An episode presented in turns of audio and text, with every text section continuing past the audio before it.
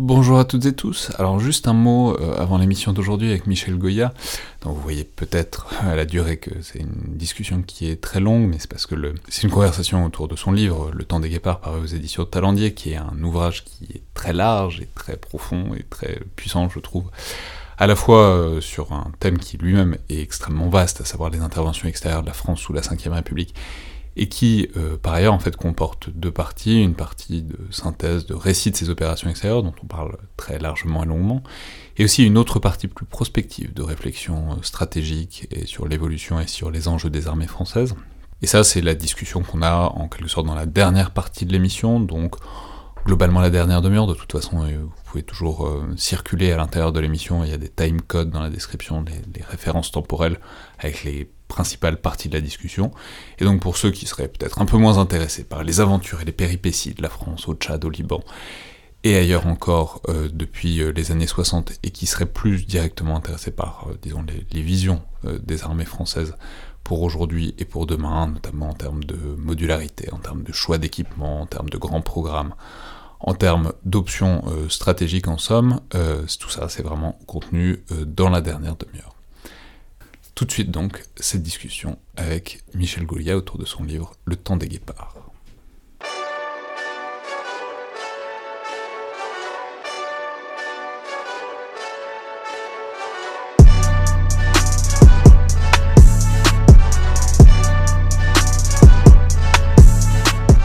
Bonjour à toutes et tous et bienvenue dans Le Collimateur, le podcast de l'Institut de recherche stratégique de l'école militaire, l'IRSEM, consacré aux questions de défense et aux conflits armés. Je suis Alexandre Dublin et aujourd'hui pour parler des armées françaises et de leurs opérations sous la Ve République, à l'occasion de la sortie de son ouvrage Le temps des guépards aux éditions Talendier, j'ai le plaisir de recevoir un grand habitué du podcast qu'on accueille toujours avec un bonheur non dissimulé, colonel Michel Goya, Bonjour colonel, bonne année et bienvenue à nouveau dans le collimateur. Oui, bonjour et bonne année au collimateur. Alors je vais rappeler aux, rares auditeurs qui ne vous connaîtraient pas ou qui ne vous auraient pas encore entendu dans l'émission que vous êtes donc colonel de l'armée de terre, des troupes de marine. Pour tous ceux que votre parcours intéresserait plus en détail, je peux renvoyer vers, votre premier passage dans l'émission il y a maintenant deux ans où on parlait euh, en détail de votre carrière à l'occasion de votre ouvrage précédent qui s'appelait S'adapter euh, pour vaincre. Mais je vais simplement rappeler que vous êtes colonel maintenant à la retraite depuis quelques années, et que euh, le moins qu'on puisse dire c'est que vous en profitez pour enrichir votre œuvre d'historien et de penseur militaire, notamment euh, sur l'armée française, puisque vous êtes euh, originellement spécialisé sur la Première Guerre mondiale, mais vos ouvrages dépassent évidemment largement désormais ce thème, et c'est notamment le cas de ce dernier livre qui retrace donc les opérations et les interventions extérieures de l'armée française depuis plus d'un demi-siècle, depuis l'opération de Bizerte de 1961 euh, globalement. Alors il, va y avoir plusieurs axes dans cette discussion parce qu'il y a une dimension très narrative, en fait c'est une synthèse qui est, je veux dire, assez magistrale sur ces opérations et ces engagements des armées françaises, qui a le mérite en plus de tenir dans un format raisonnable, ce qui n'est pas rien étant donné euh, la densité du matériau traité, mais euh, aussi une vraie réflexion sur les formats, les missions et euh, les enjeux passés et futurs pour la défense française. Et je vais notamment tout de suite mentionner la conclusion, qui est à la fois très dense et très puissante par les perspectives qu'elle dessine, et euh, dont je recommande la lecture vraiment à toute personne intéressée par le sujet. Mais donc, on va évidemment commencer par cette histoire que vous racontez dans l'ouvrage, qui est l'histoire très méconnue, je crois, de toutes ces opérations en tout cas hors des armées et de l'institution militaire, parce qu'il y a évidemment une mémoire de ces engagements dans les unités, dans les régiments euh, qui sont concernés, même si la mémoire aussi peut finir par s'effacer. Histoire que vous avez donc appelée le temps des guépards, en référence au dispositif guépard, c'est-à-dire qui est le dispositif euh, de mobilisation, disons, et de projection rapide des armées françaises. Ce qui est bien votre propos, c'est-à-dire la manière dont ces armées se retrouvent engagées aux quatre coins du monde, même si en fin de compte, à la fin de l'ouvrage, on s'aperçoit que c'est quand même essentiellement en Afrique et euh, dans une moindre mesure au Moyen-Orient. Mais commençons donc euh, par le propos de l'ouvrage. Je l'ai dit, vous avez travaillé sur plein de thèmes d'histoire militaire, sur la Première Guerre mondiale, sur l'innovation militaire. Donc pourquoi avoir voulu écrire maintenant cette synthèse sur ce qu'on pourrait appeler euh, l'histoire des OPEX françaises sous la Ve République? Eh bien, c'est en premier lieu parce que ça n'a jamais été fait en, réalité. Euh, il y a des dictionnaires des opérations extérieures, il y a des compilations officielles, mais il n'y a, pas le récit complet euh, de cette, euh, cette période stratégique euh, très particulière pour notre pays, d'une soixantaine d'années donc. Et il n'y a pas non plus euh, d'analyse un peu critique de, cette affaire. alors oui, il y, a, une mémoire, il y a une mémoire de ces choses-là, mais qui est surtout une mémoire assez implicite. Hein. il y a énormément d'opérations, donc c'est c'est une mémoire qui est un peu fragmentée sur, sur ces affaires. Donc, tel, dans l'armée, tel régiment, tel corps euh, bah, se souvient de, bah, de ce qu'il a fait, ou ses, prédécesseurs ont fait, à tel endroit. Euh, euh, puis voilà, c'est parcellaire en réalité. et là, c'était une manière d'essayer de synthétiser. c'est pas facile, hein, parce qu'effectivement, a, en réalité, a, on ne sait même pas combien on a, fait d'opérations euh, extérieures, et puis la définition en est relativement floue.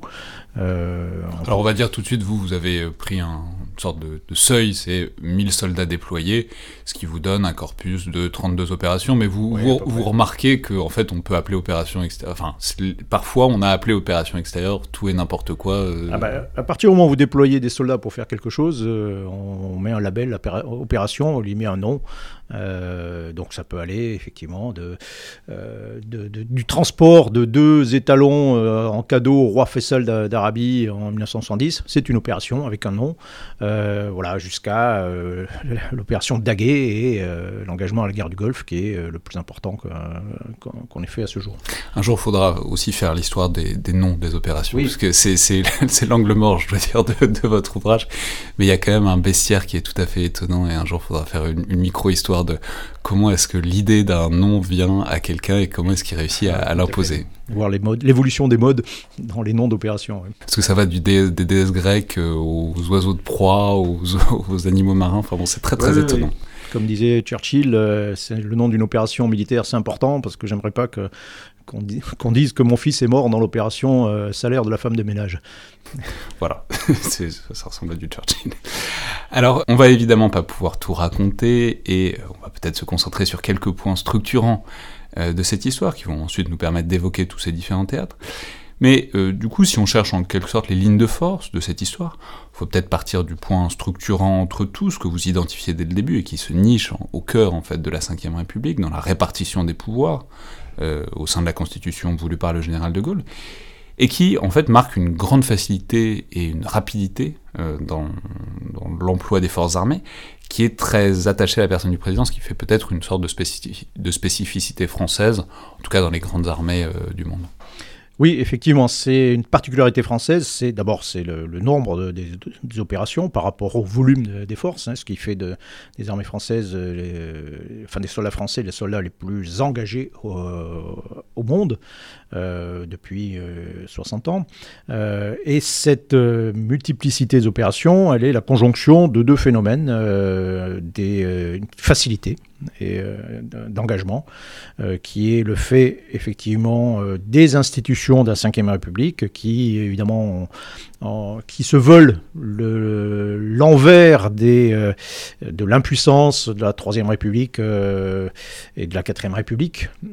Très, très clairement, hein, dans l'esprit de général de Gaulle, c'est voilà, il faut faire l'inverse de 1940, quand il faut un exécutif fort, euh, stable et fort, plus, vous ajoutez euh, quelques circonstances. D'abord, la personnalité du général de Gaulle, euh, les événements de guerre d'Algérie qui ont aussi euh, poussé à une plus grande centralisation, le, fait nucléaire aussi, l'apparition d'armements nouveaux, les missiles intercontinentaux thermonucléaires qui imposent en retour ben, de prendre des décisions très rapides. tout ça vont pousser à centraliser de manière extrême en France la, capacité à engager la force et euh, entre les mains du président de la République. Donc euh, c'est une opération extérieure, enfin une opération militaire, c'est quelque chose qui est décidé par le président de la République, avec comme seul contre-pouvoir les, décisions se prennent normalement en Conseil de défense, donc avec une réunion des ministres concernés, et surtout du Premier ministre, qui doit contresigner euh, les décisions. Donc euh, en général, ça ne pose pas de problème. Euh, mais dans les périodes de cohabitation, effectivement, ça peut, ça peut introduire une forme de, enfin, une complexité nouvelle, voire parfois une, une, forme de paralysie. Voilà. Et donc d'un côté, grande facilité d'engagement, à laquelle euh, de nombreux présidents vont, vont céder. Euh, et euh, de l'autre côté, ben, des besoins importants. bon, après tout, le président de la République française n'est pas le seul à pouvoir engager la, dans le monde à engager la force armée assez facilement, mais il y a aussi à côté de ça des obligations. et si on, on en prend qu'une, c'est le qui est constante et qui est commune à pratiquement tous les présidents, c'est l'idée que euh, la France euh, doit participer aux affaires du monde. Voilà. Euh, parce que elle est une puissance, elle se veut une puissance, elle est membre permanente du membre permanent du, Conseil de sécurité des Nations Unies, et donc voilà, on doit en être. Et c'est souvent le critère premier des engagements. Voilà. C'est cette combinaison de deux éléments, facilité et obligation, qui fait que finalement on va s'engager énormément. Mhm. Alors, ce qui est intéressant aussi dans cette phase, juste pour rester sur les tout débuts, même quasiment sur le coup d'envoi de l'ouvrage, on peut partir en fait de l'opération de Bizerte, en, donc en juillet 61, qui présente le paradoxe pour euh, une première OPEX d'être à la fois en fait défensive, puisqu'il s'agit de défendre des bases euh, françaises que le pouvoir tunisien veut reprendre immédiatement, et qui est aussi assez caractéristique de ce que ça peut être une opération quand c'est réussi, c'est-à-dire des troupes moins nombreuses, mais plus équipées, plus expérimentées, plus compétentes, qui remportent euh, des victoires tactiques immédiates, mais aussi avec un certain nombre de pertes qui sont significatives. En termes de coût d'envoi des OPEX, c'est assez intéressant parce qu'on va voir que ça va être loin d'être toujours euh, comme ça. Euh, ça aura même tendance à basculer un peu dans, un paradigme inverse à un moment. Oui, alors pourquoi j'ai choisi cette opération comme point de départ? Parce qu'elle présente des caractéristiques nouvelles. C'est une opération qui est décidée par le général de Gaulle tout seul, qui décide d'engager la force armée. Ça répond tout de suite, effectivement, ça c'est un autre élément. C'est-à-dire que à côté, c'est le corollaire de cette facilité d'emploi, c'est qu'on a des unités qui sont disponibles immédiatement, très très réactives, et donc qui peuvent être engagées très facilement. Euh, et, voilà. Et puis, à cette époque, effectivement, aussi, euh, il y a cette volonté de, la part du général de Gaulle de, ben, prendre des risques, euh, c'est-à-dire concrètement que des soldats tombent au combat. et voilà, on a les, critères de, véritablement de cette nouvelle période. Et qui réussit. Hein. L'objectif est atteint, c'est-à-dire que les Tunisiens font euh, vont desserrer, enfin vont euh, lever le siège qu'ils faisaient des, bases françaises euh, à ce moment-là. et voilà, c'était une manière pour le, général de Gaulle de, montrer que la France ne cédait pas ne cédait pas à la pression, ne cédait pas à la force d'autres États et qu'elle était un État indépendant et souverain. Et avec le, fait que bah, ça pose pas de problème, on perd des soldats, et ça, alors après c'était une autre époque aussi, et puis les, ils ont les, les saignées de, de, la Seconde Guerre mondiale et des guerres de décolonisation étaient aussi plus présentes euh, à l'esprit, donc peut-être qu'il y avait... Et de la tolérance aux pertes est une question euh, éminemment centrale de, de l'ouvrage, donc on en reparlera. Mais voilà, c'est l'idée, bon bah on perd euh, des soldats et c'est pas un souci. Il y a 27, 27, soldats français qui sont tués, ce qui est la, la, moitié de toute l'opération Barkhane, Serval et Barkhane depuis 8 ans, quoi, pour situer, et ça en l'espace de 3 jours. Euh, donc oui, c'est violent, euh, mais c'est quelque chose qui est assumé, effectivement, à ce moment-là. Ce qui ne sera pas toujours le cas. Hmm. Alors ce qui est intéressant en demeurant dans cette phase, c'est que dès le début, vous montrez que le général de Gaulle affirme assez brutalement qu'il ne veut pas se lancer dans des longues expéditions, euh, ce qui va d'ailleurs être un point commun d'à peu près tous les présidents de la cinquième, de dire que qu'ils veulent pas du tout faire ça et qu'ils finissent par le faire. Et c'est notamment le cas dès le début pour pour de Gaulle, puisque alors il dit, je veux pas me lancer dans des longues guerres en Afrique, parce que je viens déjà d'en terminer une en Algérie, donc euh, c'est bon. Mais euh, donc il veut pas faire de la contre-insurrection comme ces, ces, guerres coloniales, et pourtant il se retrouve quand même immédiatement à engager des forces dans de la contre-insurrection, notamment en particulier au Tchad. Euh, Effectivement, c'est sa dernière décision politique avant de, de, quitter le, le pouvoir. oui, alors c'est intéressant, c'est-à-dire que au départ, un modèle de force, d'armée, il est fondé sur des hypothèses d'emploi. Euh, et c'est avec la période euh, de, général de Gaulle, euh, avec la fin de la guerre d'Algérie, on refait effectivement, on a quelque chose d'assez clair à ce moment-là. on reconstitue un modèle de force. On dit voilà, nos hypothèses d'emploi, c'est priorité, c'est dissuader l'Union soviétique, enfin c'est faire face à l'Union soviétique et si possible essayer de dissuader une invasion et, ou une attaque nucléaire de, de, l'Union soviétique. Et l'hypothèse d'emploi numéro 2, et là aussi c'est notre particularité, c'est l'engagement, essentiellement l'engagement en Afrique. c'est une particularité française dans la mesure où nous sommes pratiquement la seule, euh, le, seul colonisateur à maintenir des liens militaires euh, étroits avec euh, d'anciennes colonies. C'est-à-dire concrètement, on maintient des bases militaires en Afrique et on signe un certain nombre d'accords de défense qui nous, nous obligent à intervenir au profit de ces, de ces nouveaux États. mais dans l'esprit du général de Gaulle, effectivement, c'est à ce moment-là, on a une petite force d'intervention professionnels, euh, donc en Afrique ou en, métropole, prêts à intervenir, mais il n'imagine pas autre chose que de petites actions, en fait concrètement des contre-coups d'État, c'est-à-dire qu'on s'engage d'abord pour euh, sauver des, chefs d'État qui sont euh, en péril, ils sont menacés à l'intérieur. Mais on n'imagine pas de mener des guerres longues.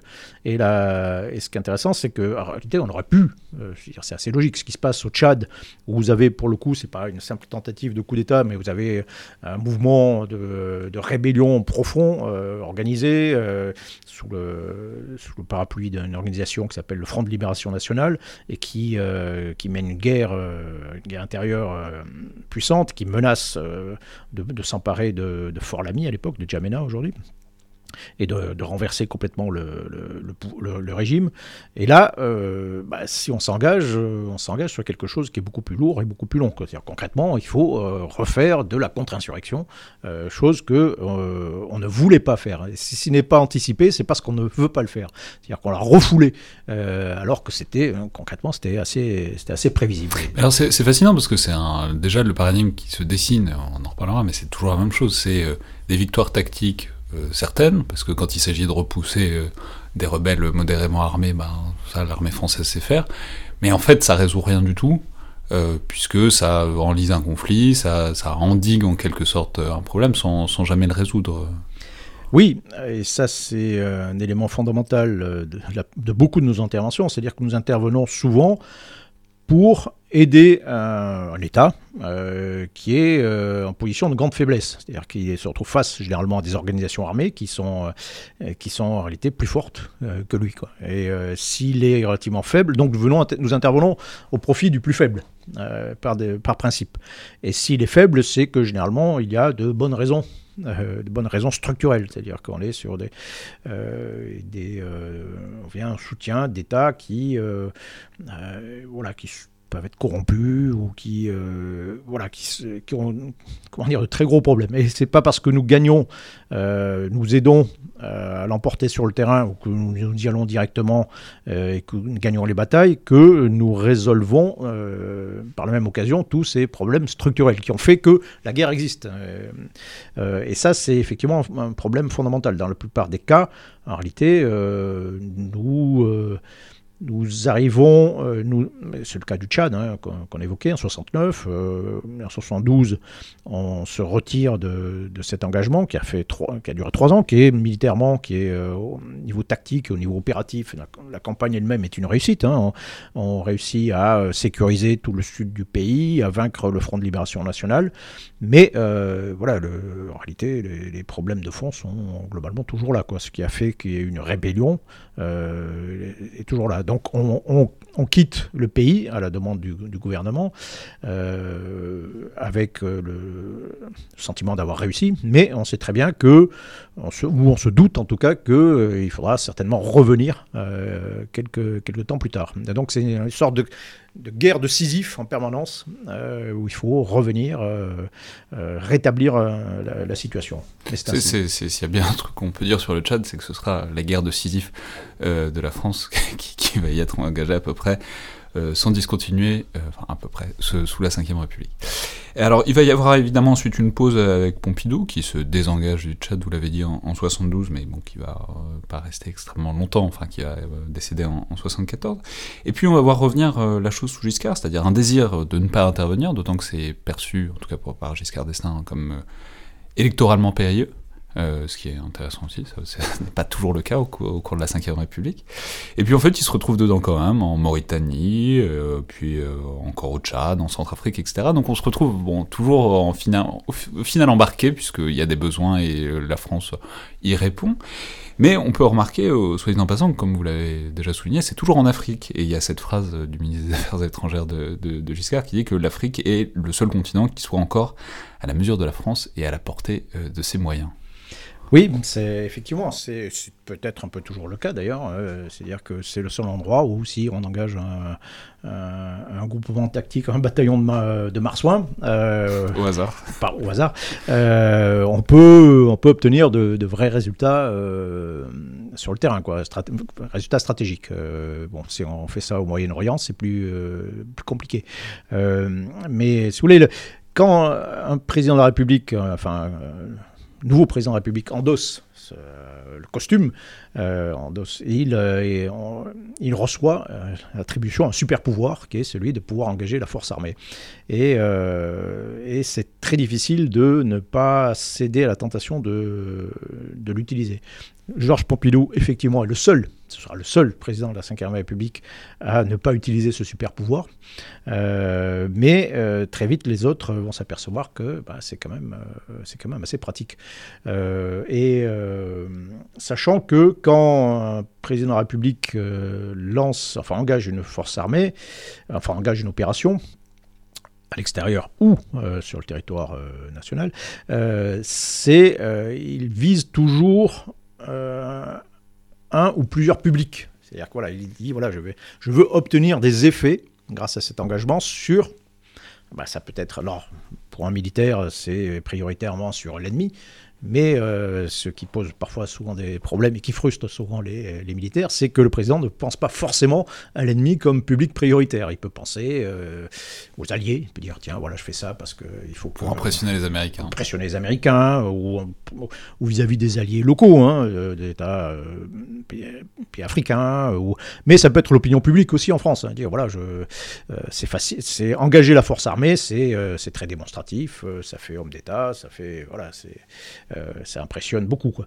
Ce qui fait que, oui, beaucoup seront tentés de l'utiliser, mais sans prendre quand même trop de risques euh, par ailleurs. Quoi. Euh, et, donc pour ça, l'Afrique, c'est commode. Oui, alors oui et non, parce que le problème de, l'engagement en Afrique, c'est qu'effectivement, on y est militairement généralement plutôt bon, plutôt efficace, mais qu'on sera taxé très rapidement de, bah, néocolonialisme, pour le dire euh, simplement. Euh, voilà, l'étiquette va vite, va vite arriver. soit, et ça c'est un peu une sorte de, malédiction, hein, soit vous n'intervenez pas, et c'est-à-dire que vous ne répondez pas à un appel à l'aide, généralement d'un président, d'un État quelconque, ou soit à la pression internationale qui veut que voilà on fasse quelque chose. Euh, et si vous intervenez, eh ben, très rapidement, euh, bah, vous allez recevoir l'étiquette euh, d'intervention néocoloniale, surtout si, on, ça dure un, certain temps. Ça, c'est un peu la malédiction. Mais, en même temps, c'est pas totalement, enfin, néocolonial, pas néocolonial. Les intentions, on peut, dans les, enfin, on sont ni les cœurs ni les reins, mais le, le fait est que c'est intimement lié au passé colonial. La ah, capacité, à, la capacité à agir rapidement, à connaître à peu près le terrain, à être efficace, Enfin, il y a une raison pour laquelle la France réussit assez bien sur ce terrain, c'est qu'elle les connaît, et ça, c'est lié évidemment à, la présence coloniale, ce qui implique évidemment un passif aussi. Quoi. Oui, oui, complètement. C'est ça toute le, un peu la sorte de, tragédie, euh, la malédiction hein, qui veut que, effectivement, on, intervient parce que on est justement une ancienne puissance coloniale, parce qu'on est présent, tout simplement. On reste encore à ce jour, euh, certainement, l'armée la, plus, euh, la plus puissante d'Afrique subsaharienne. Quoi, et, et, donc, on est présent. Et puis, pour faire des bonnes choses, enfin, disons simplement que généralement, quand la France intervient, c'est pour éviter des massacres, ah ben, possible ou probable. Enfin voilà, c'est pas, c'est rarement, c'est pas un plan machiavélique d'un cynisme absolu. C'est pour faire des trucs utiles, mais n'empêche que c'est difficile de, de, sortir de ce cadre-là, quoi. Oui, oui, bien sûr. Mais euh, très rapidement, vous allez euh, heurter une sensibilité euh, compréhensible, hein, tout à fait, surtout dans voilà, des, anciennes colonies françaises, indépendantes, en réalité depuis peu, hein, historiquement, et qui, voilà, c'est toujours, ça reste quand même, la présence française reste quand même quelque chose de sensible. la présence militaire française reste sensible. Alors que la présence russe, par exemple, apparaît beaucoup plus inoffensive euh, au hasard. Bien évidemment. Euh, alors ensuite, on arrive dans une phase qui est, qui est intéressante, qui est celle des années 80, parce que ça décide vraiment un nouveau paradigme, qui est celui appelons ça des opérations de paix, avec euh, toutes les, tous les guillemets infinis qu'on peut mettre euh, là-dessus, mais où les armées françaises se retrouvent donc sur euh, deux fronts, que sont le Liban et le Tchad, principalement, et qui sont au demeurant à bien des égards, alors déjà deux endroits où, il y a eu une présence coloniale française, encore une fois, mais qui sont à bien des égards les deux serpents de mer des opérations militaires françaises depuis bientôt un demi-siècle. Alors, peut-être faire une petite pause par rapport au Tchad et parler une seconde du Liban, parce que c'est vraiment l'exemple typique des blocages, des impossibilités de, cette position de soldat de la paix, enfin, je dire pompier avec un, arrosoir face à un feu de forêt, quoi, où donc là, la France fournit des bataillons aux Nations Unies à la finule pour s'interposer, pour stabiliser le pays. Mais en fait, euh, elle se retrouve dans, on se retrouve dans une sorte de position d'impuissance, puisque non seulement les armées françaises n'arrêtent personne, c'est-à-dire euh, ni euh, le Hezbollah, ni les forces euh, des réfugiés palestiniens au sens plus large, ni Israël, ni les milices chrétiennes. Littéralement, ça peut arrêter personne, mais en plus, euh, les soldats français, les soldats français pardon, sont des cibles assez parfaites pour tout le monde, et du coup, ça fait pas mal de victimes pour un résultat à peu près nul dans cette position de gardien de la paix qui ne garde rien en fait. Oui, tout à fait. Hum, bah, quand euh, vous avez euh, à Paris, vous avez au parc André Citroën euh, un monument en hommage à tous les soldats qui sont français qui sont morts en opération extérieure. Et vous regarderez sur, sur ce monument, en réalité, un quart des soldats français qui sont morts en opération extérieure depuis 60 ans sont tombés au Liban. et on pourrait peut-être un jour, effectivement, faire un peu le bilan un peu de, de, cet engagement qui nous a tué 150 soldats. Le bilan du Liban Le bilan du Liban, oui. Euh, et euh, un joli titre. et euh, on change complètement de paradigme dans l'emploi des forces à partir de 79. C'est-à-dire que pendant toute la période Giscard d'Estaing, on s'engage directement, que ce soit par les moyens aériens en Mauritanie, on s'engage à Calvésie, une opération, a un choc, un coup de poing, sur, on s'engage au Tchad aussi, on refait un petit peu de la contre-insurrection, puis après en 79... c'est aux Aïers, rappelons, c'est les légionnaires qui interviennent pour... Voilà, tout à fait pour, euh, bah, pour libérer euh, la, ville de Colvézi qui est euh, aux mains d'un groupe rebelle congolais. Et, et, en 79, on change complètement, 78-79, on change complètement de paradigme, c'est-à-dire qu'on décide de, ne plus intervenir directement. Et en Afrique, ce sera ça, c'est-à-dire qu'on n'interviendra plus directement, c'est-à-dire avec des soldats français en première ligne au combat, avec des bataillons français en, directement engagés au combat, euh, jusqu'à l'opération Serval en 2013. Hein. Donc il y a un immense euh, blanc, euh, enfin il y a une période complète, de, beaucoup d'engagement, mais pas d'engagement direct. et, et c'est la période aussi où on revient, on remet les pieds au Liban en réalité, euh, parce que on a envie d'être euh, toujours présent dans la région en particulier, au Liban en particulier. On, saisit l'occasion de la, création de la force des Nations Unies au sud du Liban, euh, la FINUL le I comme intérimaire, hein, voilà, qui, est toujours là en 2022. Faire attention parce que l'intérim parfois ça dure longtemps. ça peut durer très longtemps effectivement. qui, réalité n'a jamais servi à grand chose, quoi, à part être présent. Euh, et euh, il y a aussi une autre opération qui est en réalité le plus grand fiasco de la enfin, après la, guerre d'Algérie, depuis la fin de la guerre d'Algérie, c'est l'engagement à Beyrouth euh, de 83 à 1984, enfin fin 82 à 1984, où, où là, typiquement, on va se retrouver engagé dans une affaire, c'est une, opération multinationale avec les États-Unis, les Italiens et quelques Britanniques britannique, où on est censé appuyer, le, enfin soutenir le nouveau gouvernement libanais, mais sans s'engager au combat. Et c'est très compliqué, d'autant plus qu'on a simultanément un contentieux très fort avec l'Iran. Euh, et un petit peu avec euh, la Syrie, le régime Assad, euh, et que ces gens-là ben, voient très bien ce qu'ils peuvent faire, enfin, prennent nos soldats pour cible et sans que l'on fasse véritablement quoi que ce soit. et au bout du compte, on a quand même autant de soldats qui tombent en 18 mois à Beyrouth euh, dans cette période que pendant tout l'engagement en Afghanistan, quoi.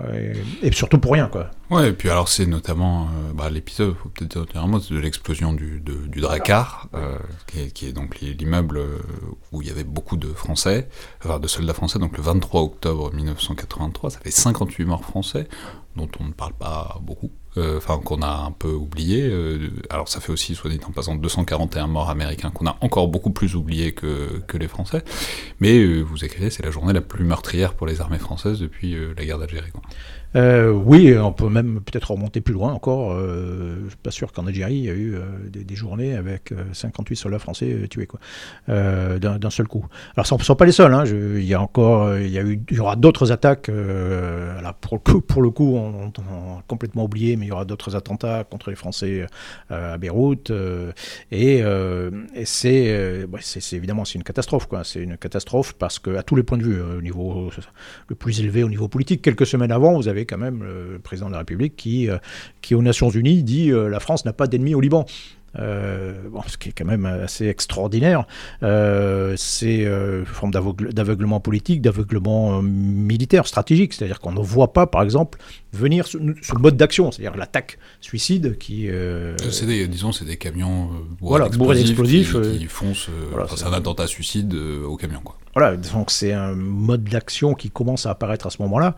Euh, au passage, c'est euh, cette attaque, c'est aussi euh, le début de ce que certains appellent une révolution arabe dans les affaires militaires. C'est-à-dire que c'est la démonstration, puisque après cette attaque et quelques-unes après, le, tout ce contingent, vous avez quand même un contingent américain, français, bon, italien, qui quitte, qui s'enfuit en réalité hein, de, Beyrouth au début de 1984.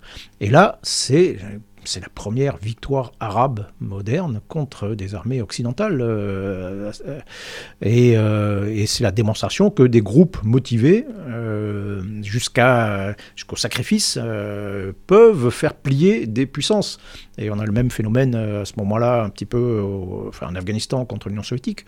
Et c'est, en germe voilà, c'est le développement de cette idée que, tiens, euh, euh, si, on, si on y va, si on provoque euh, des attaques, si on provoque des attentats, ben on peut faire reculer ces, ces, nations qui sont, dans le fond, assez faibles. Hmm. Alors, là où c'est intéressant aussi, c'est que, évidemment, tout ça, notamment, notamment le Liban, c'est soutenu par l'Iran, en tout cas, c'est fait par des forces qui sont soutenues par l'Iran, un peu à trop mais sous forme de guerre indirecte, donc, et c'est en parallèle de la guerre Iran-Irak, où euh, la France soutient évidemment l'armée irakienne de Saddam Hussein. Et ce que vous pointez très bien, c'est en quelque sorte la difficulté de l'époque à euh, faire face à une situation complexe de guerre indirecte euh, par proxy, et qu'on pourrait peut-être appeler une guerre hybride, même s'il y a des problèmes avec cette expression-là, notamment pour l'époque. C'est-à-dire le logiciel français permet en quelque sorte de processer les dangers de l'URSS, la grosse guerre froide, les missiles nucléaires, etc les interventions asymétriques face à des forces nettement inférieures, on sait faire aussi, mais les situations compliquées comme ça, moins faciles à comprendre et à, gérer. Exactement. Euh, mais là encore, c'est quelque chose qui aurait pu être pré, enfin, anticipé. Hein. C'était pas complètement. Euh, c'est quelque chose qui était euh, assez fréquent dans le contexte de la guerre froide, hein, ce, ce, genre de choses. alors plus exactement, on a c'était fréquent dans le contexte de la guerre froide, mais c'était les États-Unis et l'URSS qui le faisaient. La France ne euh, touchait pas trop à ça habituellement, et là, elle se retrouve à être obligée de mettre les mains dedans. Quoi.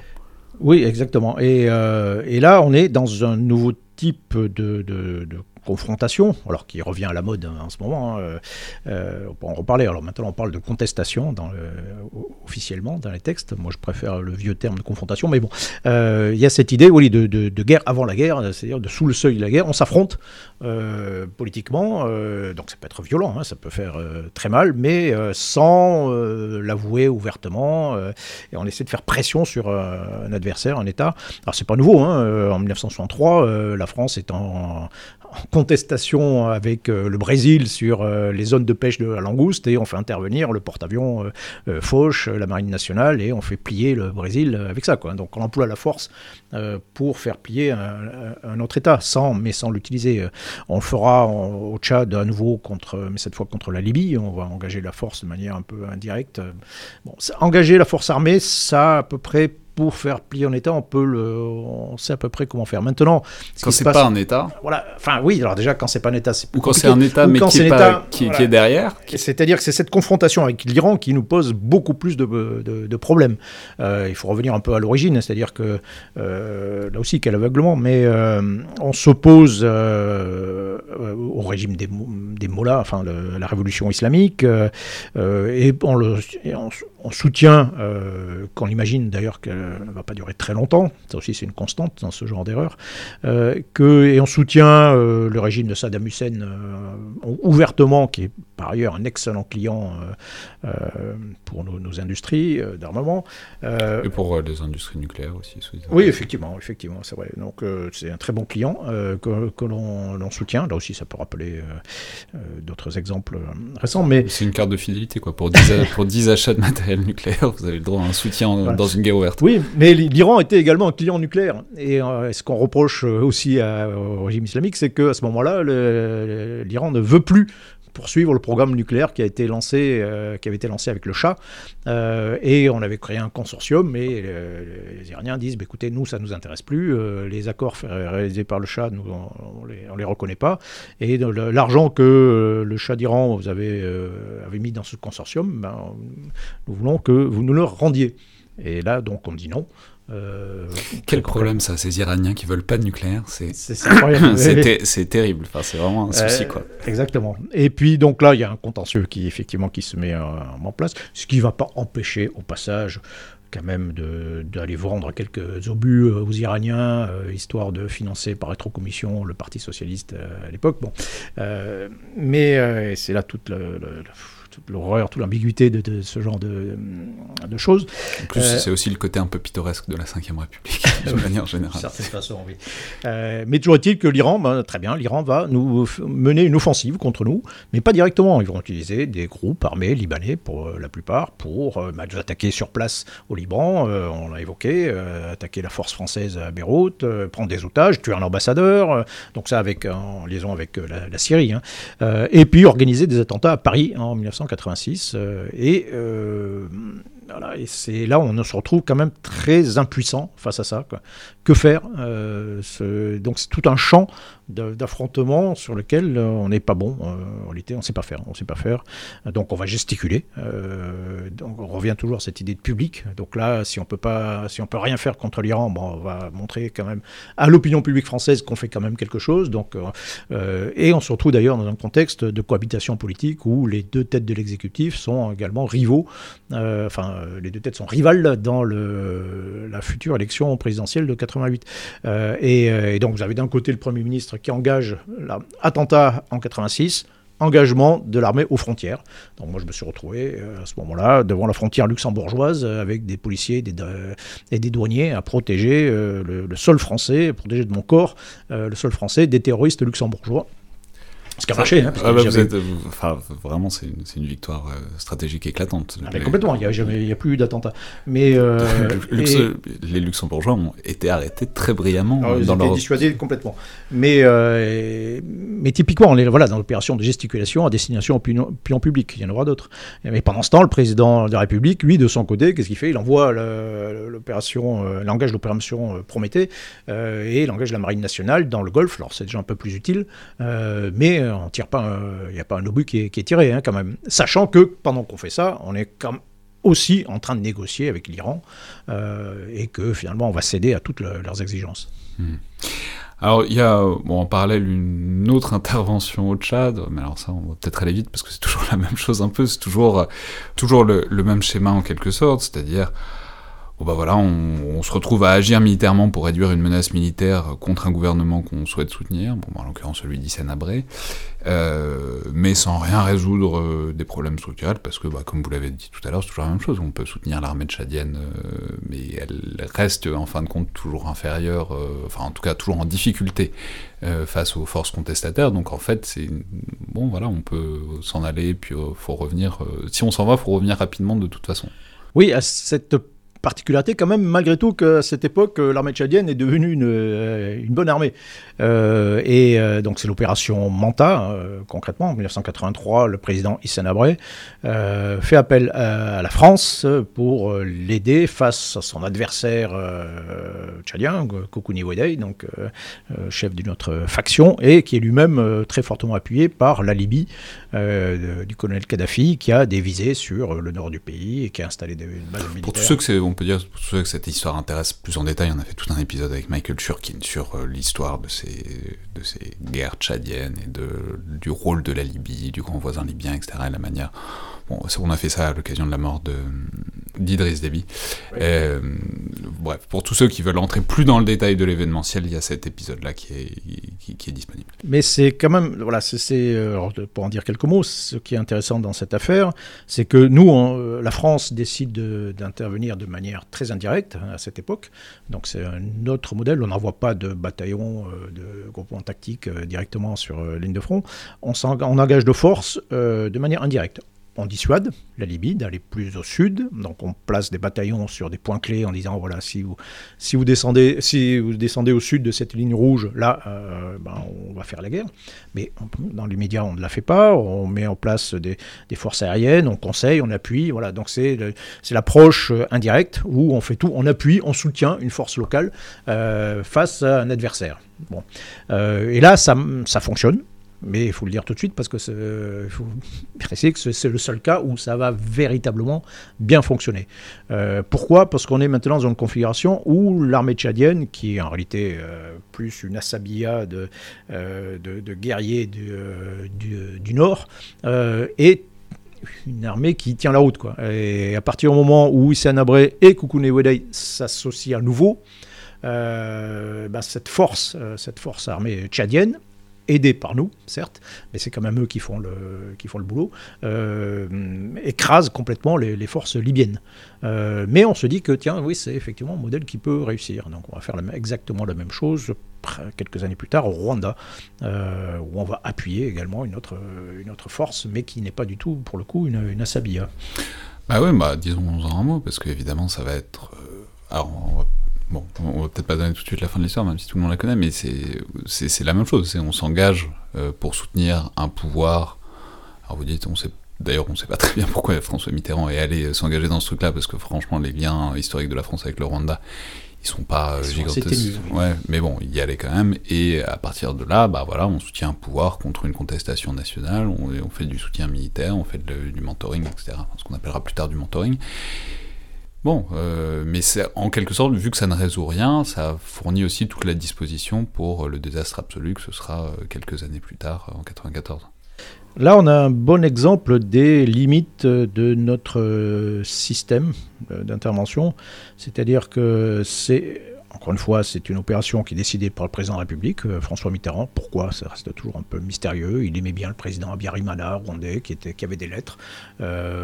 c'est et on s'aperçoit, et ça c'est une constante quand même, que au niveau le plus élevé, euh, quand on regarde les motivations stratégiques, euh, il ne faut pas forcément imaginer des grands plans tiroirs euh, extrêmement sophistiqués. Non, souvent, bon, bah, c'est il faut y aller, il faut en être, il faut faire quelque chose pour, donc il faut aider un tel. Voilà, ça va généralement pas plus loin, pas beaucoup plus loin en tout cas. Après, c'est aux militaires d'essayer de traduire ça en quelque chose de concret, sachant qu'avec la période Mitterrand, il y avait un interdit absolu qui était de combattre enfin de faire, euh, voilà, de faire la guerre, l'exception de la guerre du Golfe. Euh, euh, et, donc ça plaçait les militaires dans une position un peu compliquée. Donc j'ai fait cette opération, hein, l'opération Norrois, j'étais en 1992. D'abord, effectivement, on se demandait mais quelle est, qu'est-ce qu'on veut stratégiquement, qu'est-ce qu'on veut faire dans cette affaire, quels sont nos intérêts stratégiques. Bon, c'est toujours un peu compliqué. Alors, il y avait un vieux fond de, rivalité avec les puissances anglo-saxonnes dans le dans la région. Bon, c'est quand même globalement assez fumeux. Et ce qui montre aussi, d'ailleurs, je fais une petite parenthèse, c'est que euh, on a un système très centralisé qui peut avoir ses avantages dans la mesure où on peut intervenir euh, très rapidement sur un point. Euh, mais euh, cette tête unique qui décide des choses, François Mitterrand à l'époque, par exemple, bah, il devait gérer également, c'était l'époque de la guerre du Golfe contre l'Irak, c'était une affaire quand même très sérieuse. Il devait gérer par la suite tout ce qui se passait en ex-Yougoslavie. Il y avait un engagement au Tchad, en Somalie, en Cambodge, etc. C'est-à-dire qu'on a au niveau le plus élevé que un, système où on peut réagir très vite, mais on n'a pas beaucoup de temps de, cerveau disponible pour euh, élaborer des choses souvent euh, très sophistiquées. Voilà, on va le dire comme ça.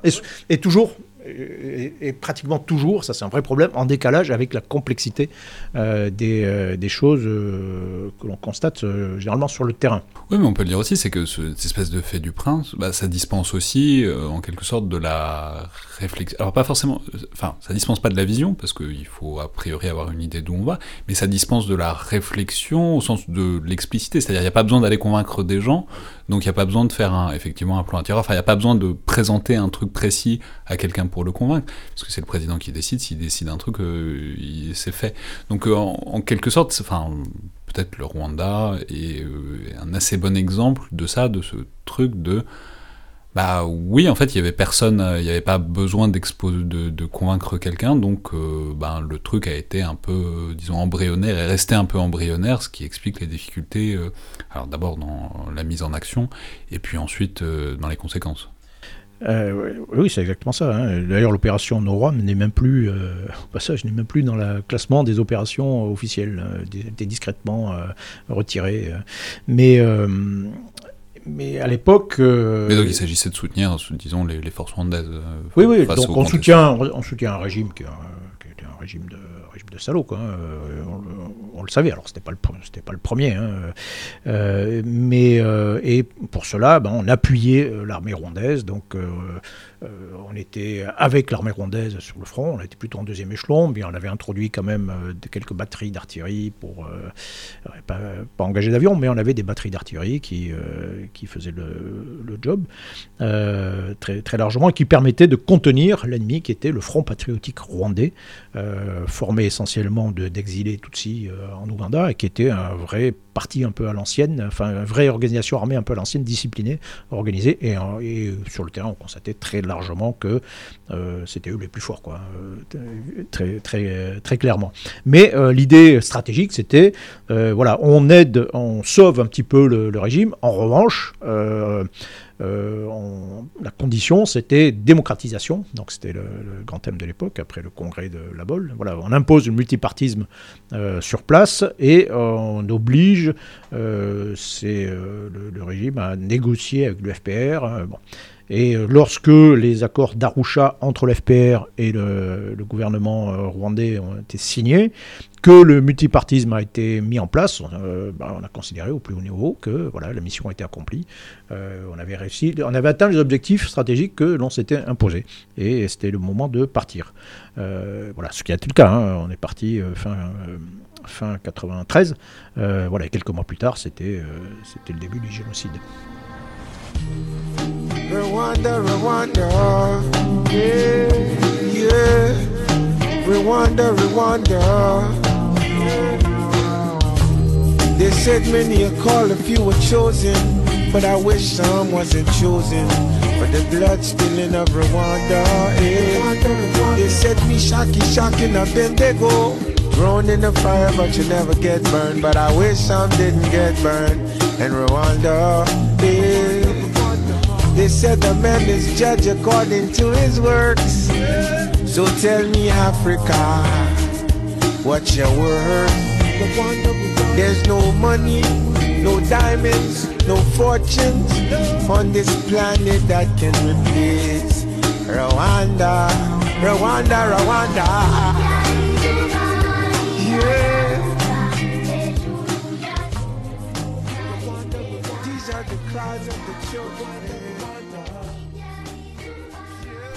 Alors, bon, ce, chapitre, euh, évidemment, c'est celui de l'après-guerre froide d'une manière plus générale. Je veux dire, si on dézoome un peu, euh, qui, vous l'avez mentionné, mais qui s'ouvre avec en violence, en fait, avec notamment la guerre du Koweït en, en, 90, qui au demeurant engage énormément de soldats français, 16 000 soldats, c'est le record de la Ve République mais qui dessine aussi euh, cette question intéressante sur les interventions extérieures, c'est-à-dire du positionnement euh, de la France dans ses entreprises militaires. C'est-à-dire, bon, il y a une capacité à agir, il y a une capacité à faire un peu le gendarme du monde, même en dehors du précaré, entre guillemets, qu'est l'Afrique euh, anciennement colonisée.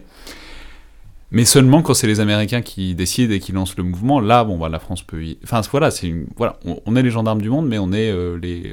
Vous appelez ça quelque part les brillants seconds. C'est, on est les gendarmes auxiliaires. Euh, on peut répondre présent quand le grand frère le, décide d'aller quelque part. Alors.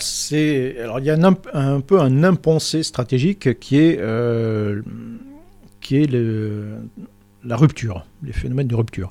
C'est-à-dire qu'on définit, euh, c'est ce qui se passe en 1961, je commence en réalité euh, par ça, avec un grand discours de De Gaulle qui décrit le, monde tel qu'il est, euh, et comment on doit se positionner, et positionner les forces armées françaises dans ce cadre-là. Mais ce que n'anticipe pas, c'est que ce monde peut changer, et peut changer brutalement. Euh, et en fait, c'est ce qui se passe assez régulièrement. En regardant le passé, on s'aperçoit que euh, le contexte international peut basculer très vite et il le fait à peu près tous les 20 ans, entre 15 et 30 ans. Vous avez des grands changements qui font que ben, les, règles du jeu que l'on connaissait euh, ben, changent. Et là, l'exemple le plus flagrant, c'est évidemment la période tournante de 1990 où vous avez, avec l'effondrement de l'Union soviétique, et là, d'un seul coup, les règles du jeu international changent brutalement. ce qui était impossible quelques mois plus tôt le devient. L'engagement contre l'Irak, donc l'Irak envahit le, le Koweït, quelques années plus tôt, euh, il aurait été impossible de, déployer une grande euh, coalition internationale pour aller affronter l'Irak, pour au moins deux raisons. D'abord parce que l'Union soviétique s'y serait opposée, euh, et puis ensuite parce qu'on n'aurait pas dégarni le front, l'Europe occidentale de, de, force pour aller les engager en Arabie saoudite face à l'Irak. Là, on peut le faire. D'un seul coup, il y a une grande liberté. Et pour la France, c'est un cas euh, anormal, c'est un cas non conforme. C'est-à-dire qu'on a prévu de s'engager massivement, éventuellement, euh, pour, en Allemagne ou pour euh, défendre nos frontières, hein, donc en, Europe, ou de, mener des petites interventions avec des soldats, uniquement avec des soldats professionnels à l'extérieur de l'Europe. Mais ce cas particulier où il faut engager une grande force armée en Arabie Saoudite pour combattre l'Irak, ça, c'était pas prévu. On aurait pu là aussi peut-être anticiper, euh, euh, anticiper la chose, euh, puisqu'on se refuse d'engager des soldats, enfin soit en engageant un soldat appelé, mais comme on s'y refuse, on aurait pu imaginer d'avoir un système de réserve professionnel, mais bon, on l'a pas, pas du tout envisagé. Euh, et ça, même quelques, quelques mois plus tôt. Quoi, hein. euh, J'ai du général, de chef d'état-major de l'armée de terre de l'époque euh, qui me disait Mais voilà, la, France est le seul pays avec les États-Unis à être capable de mener des grandes opérations extérieures. bon, suis dit Oui, d'accord, mais quelques mois, quelques mois plus tard, ben, on est très embêté par, par cette affaire. parce que ça, ça donne aussi, en quelque sorte, l'équilibre mutuel des des capacités en tout cas, c'est-à-dire les Américains, enfin bon, il y a beaucoup de Français, euh, en tout cas pour la France, qui y vont. Les, Américains euh, sont plutôt contents, mais en même temps sont pas particulièrement impressionnés par ce que les Français sont capables de faire, et leur file du... Alors c'est la division Daguet qui va très bien faire son travail, mais leur file un front relativement secondaire, euh, c'est pas... Enfin, je veux dire, les, Français sont vraiment pas la pièce maîtresse du dispositif, euh, c'est le moins qu'on puisse dire, oui, on est euh, vraiment on est, très... On est en périphérie de la zone d'action principale, et, les Américains nous envoie quand même, dit attendez, vous avez 18 canons, là, c'est, euh, c'est pas sérieux, quoi. On, va vous en, euh, on va vous en envoyer 72, voilà, ce sera un peu plus costaud, et puis voilà, on va vous envoyer une brigade de parachutistes aussi, parce que voilà, pour faire un peu plus sérieux, quoi. Mais euh, non, c'est, c'est la révélation. Après, Daguet va très bien ah réussi, va faire totalement son boulot, mais bon, voilà, ça, montre en tout cas la vision que les Américains ont des Français à ce moment-là. Mais on entre à ce moment-là dans une nouvelle période qui est celle euh, de la mondialisation, qui est celle de ce qu'on va appeler le nouvel ordre mondial, où euh, on va s'engager dans des opérations de police internationale. Euh, en réalité, il y a deux, modes d'emploi de la force légitime, hein, c'est la guerre ou la police. quand on ne fait pas l'un, on fait l'autre. Et, et, là, on est dans un contexte où, qui dit nouvel ordre international, dit maintien de l'ordre. Et en, gros, on va soit faire deux, types d'opérations. Soit on va punir euh, ce qu'on qualifie des États voyous. Euh, donc ce sera l'Irak d'abord, hein, euh, puis ce sera la République bosto-serbe, ce sera la Serbie, le régime taliban, le proto-État taliban, puis le dernier ce sera le, le colonel Kadhafi. Donc ça, c'est le premier axe. Et le deuxième axe, on va faire de la gestion de crise. Euh, et donc, on va s'engager dans, euh, euh, dans plein d'opérations. après, on aura regroupé sous le terme de stabilisation, mais opérations d'interposition, opérations humanitaires armées. On va beaucoup tâtonner hein, dans, dans, ce champ-là. Donc, ce sont les deux axes dans lesquels on va s'engager dans partir des années 80 jusqu'au milieu des années 2000, oui, jusqu'au 2010. Euh, et, donc pour cela, ben, et en même temps, la menace euh, évidemment en Europe, euh, c'est pratiquement disparu à court terme, et donc on remodèle notre, notre modèle de force en fonction de cette nouvelle configuration internationale. Et pour s'engager, parce qu'on va être obligé de s'engager beaucoup à l'étranger, eh ben, on décide, au bout du compte, de professionnaliser complètement notre outil de défense.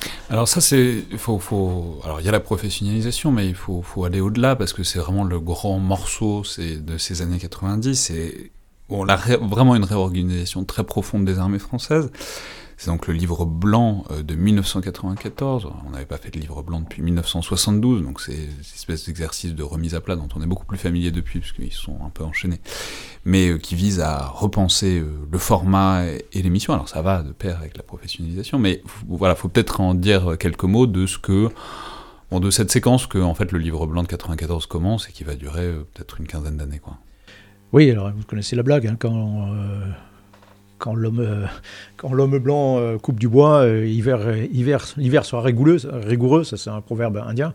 Quand la France fait un livre blanc, c'est que, a priori, les choses ont changé ont beaucoup changé dans le contexte international. Donc euh, en 1914, on acte le fait que, euh, après quelques années de retard quand même, hein, que le, monde a changé véritablement et on essaie de... Ça, faisait jamais que 5 ans que le mur de Berlin était tombé, il faut laisser un peu de temps au temps. Oui, oui, on a eu un peu de retard à se rendre compte. les choses sont passées tellement vite qu'il y a une forme de dissonance cognitive avant d'admettre le, comprendre le nouveau monde. Hein. On dans l'armée française, on s'est beaucoup encore entraîné contre des bataillons de chars soviétiques, bien après que les, euh, chars soviétiques, enfin les, ces bataillons aient disparu. D'aucuns souligneraient qu'on s'entraîne encore un peu avec, avec l'hypothèse de, de, chars soviétiques qui interviendrait aujourd'hui. Je crois que les T-72 sont revenus un peu dans les, dans les entraînements. du jour, effectivement. Euh, non, mais là, voilà, on, acte ce nouveau monde et on, essaie de définir euh, quelle sera la place de la France. Et ça revient à ce que je disais tout à l'heure. Donc, en gros, euh, ce qui est intéressant, c'est qu'on est dans un contexte, c'est le, sommet de la grande période de soldats de la paix. C'est dans toutes les pages. Le mot paix apparaît dans, dans le livre blanc 94. Il apparaît toutes les deux pages, pratiquement. Enfin, c'est voilà, le grand thème. C'est l'époque où on va s'engager massivement dans les opérations des Nations Unies. On voit 93, je crois qu'on a 10 000 soldats français qui portent un casque bleu en même temps.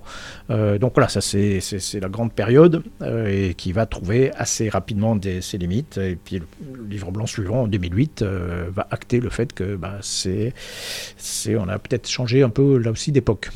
Alors, ça va de pair avec un problème, enfin, je sais pas si on va appeler ça un problème, mais une question du moins, que vous soulignez beaucoup, c'est la coexistence de ça, de ce fait qu'il faut remanier les forces, on va les professionnaliser, on va les changer un peu de, de géométrie, et en même temps des grands programmes d'armement qui ont été lancés euh, enfin, soit en guerre froide, soit en fin de guerre froide, ou de la période juste après, mais c'est euh, le Rafale, c'est le Charles de Gaulle, c'est les hélicoptères de enfin, le Tigre et le Caïman, c'est euh, le Charles Leclerc, etc.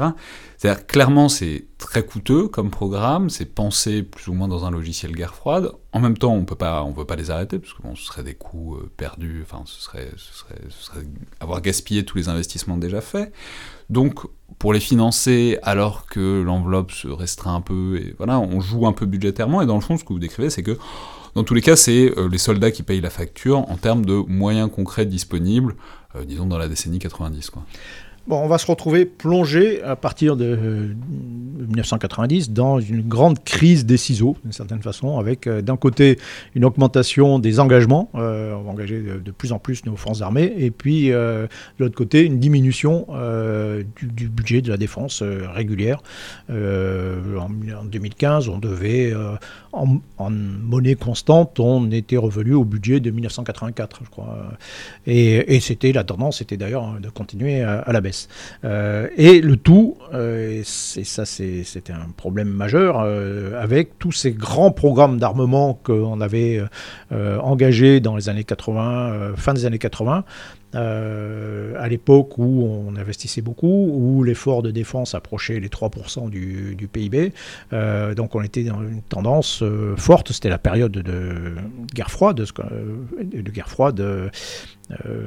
j'allais dire dur, hein, quand même pas oublier que quelques années avant simplement la chute du mur, vous avez Tom Clancy qui écrit Tempête rouge en 1987. Euh, si je me souviens bien, et tout le monde est persuadé que voilà, c'est ça l'avenir. Bon, et donc euh, voilà. On, aura peut-être en plaide rouge. C'est euh, décrit un, immense c'est un grand thème de l'époque, hein, un immense affrontement en Allemagne essentiellement, un peu dans le monde entier, mais surtout surtout en Allemagne où les forces du pacte de Varsovie et de l'Union soviétique en particulier se lancent à l'assaut de l'Europe occidentale et puis il y a des, des combats gigantesques qui se déroulent en Allemagne tout le monde à ce moment-là est persuadé que voilà, c'est quelque chose de très euh, probable. C'est le scénario sur lequel on se prépare, sur lequel on, là aussi donc on déploie euh, de, grands programmes d'armement. Et le, problème qui se pose lorsque l'Union soviétique euh, disparaît, c'est qu'est-ce qu'on fait, que, fait-on? Voilà. et, à quoi sert le Charles Leclerc si c'est pas affronter un T-72 Ah oui, oui, non, mais moi je suis arrivé en 21e régiment d'infanterie de marine en 91. Euh, et on reçoit des missiles RX, euh, des missiles anti-chars euh, dans nos régiments. Ça, ça, ça, ça, va plomber, enfin ça va plomber, ça va structurer complètement l'infanterie française. ces missiles anti-chars qui sont destinés à affronter des chars soviétiques bah, qui n'existent plus. Quoi. Et donc voilà, qu'est-ce qu'on fait avec ça Bon, et, ça, ça marche vachement moins bien contre des pick-up en bande de. Bah, disons que là aussi, ça devient un peu cher. Euh, lorsque et ce sera un des problèmes qu'on va avoir, hein. c'est-à-dire que bon, attaquer avec des rafales ou des, hélicoptères tigres, euh, des, gens qui se baladent en mobilette. Euh, bon, il y a une forme de disproportion des, moyens qui peut poser certains problèmes, on va dire. mais là, ce qui se pose concrètement, c'est qu'on maintient ces, ces, grands programmes industriels qui coûtent très cher. Hein. Un programme industriel militaire, c'est entre, ça coûte entre 2 et 4 fois le prix de la génération précédente, la génération qui le remplace.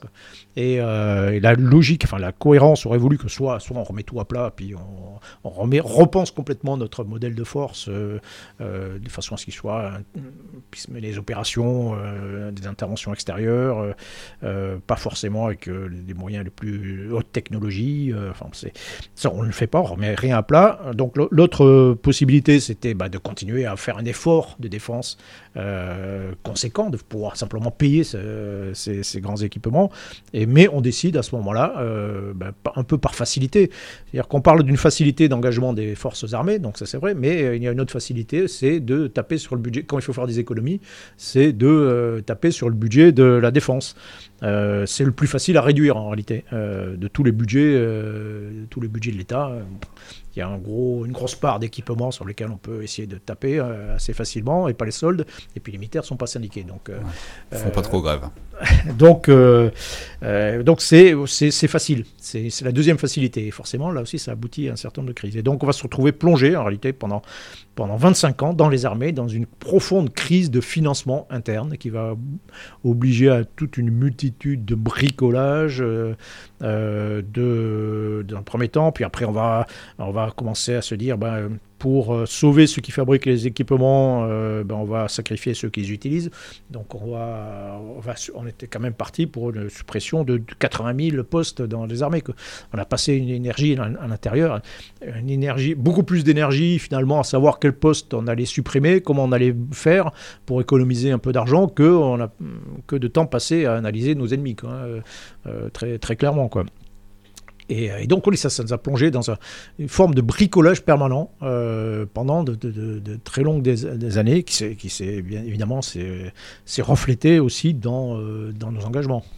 Alors là, on, saute évidemment à grands pas par-dessus euh, les années 90, mais vous l'avez déjà mentionné rapidement, c'est les échecs euh, globalement de ces opérations de police, euh, alors que ce soit sous mandat de l'ONU ou pas sous mandat de l'ONU au Rwanda par exemple. Enfin, globalement ça marche nulle part, ça marche pas au Rwanda évidemment ça marche pas dans les Balkans, ni en 95, ni en 98, 99. Enfin, on finit par avoir des résultats, mais c'est pas, enfin, les soldats français sont pas à leur place, ils sont tirés ah dessus. enfin, c'est pas un bon mode de déploiement pour des armées françaises. Et vous avez euh, connu euh, la, Bosnie, on en avait parlé longuement dans le premier entretien qu'on avait fait.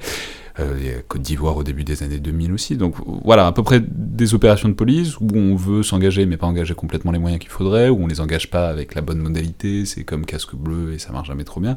Et donc c'est un peu condamné à l'échec euh, systématiquement quoi.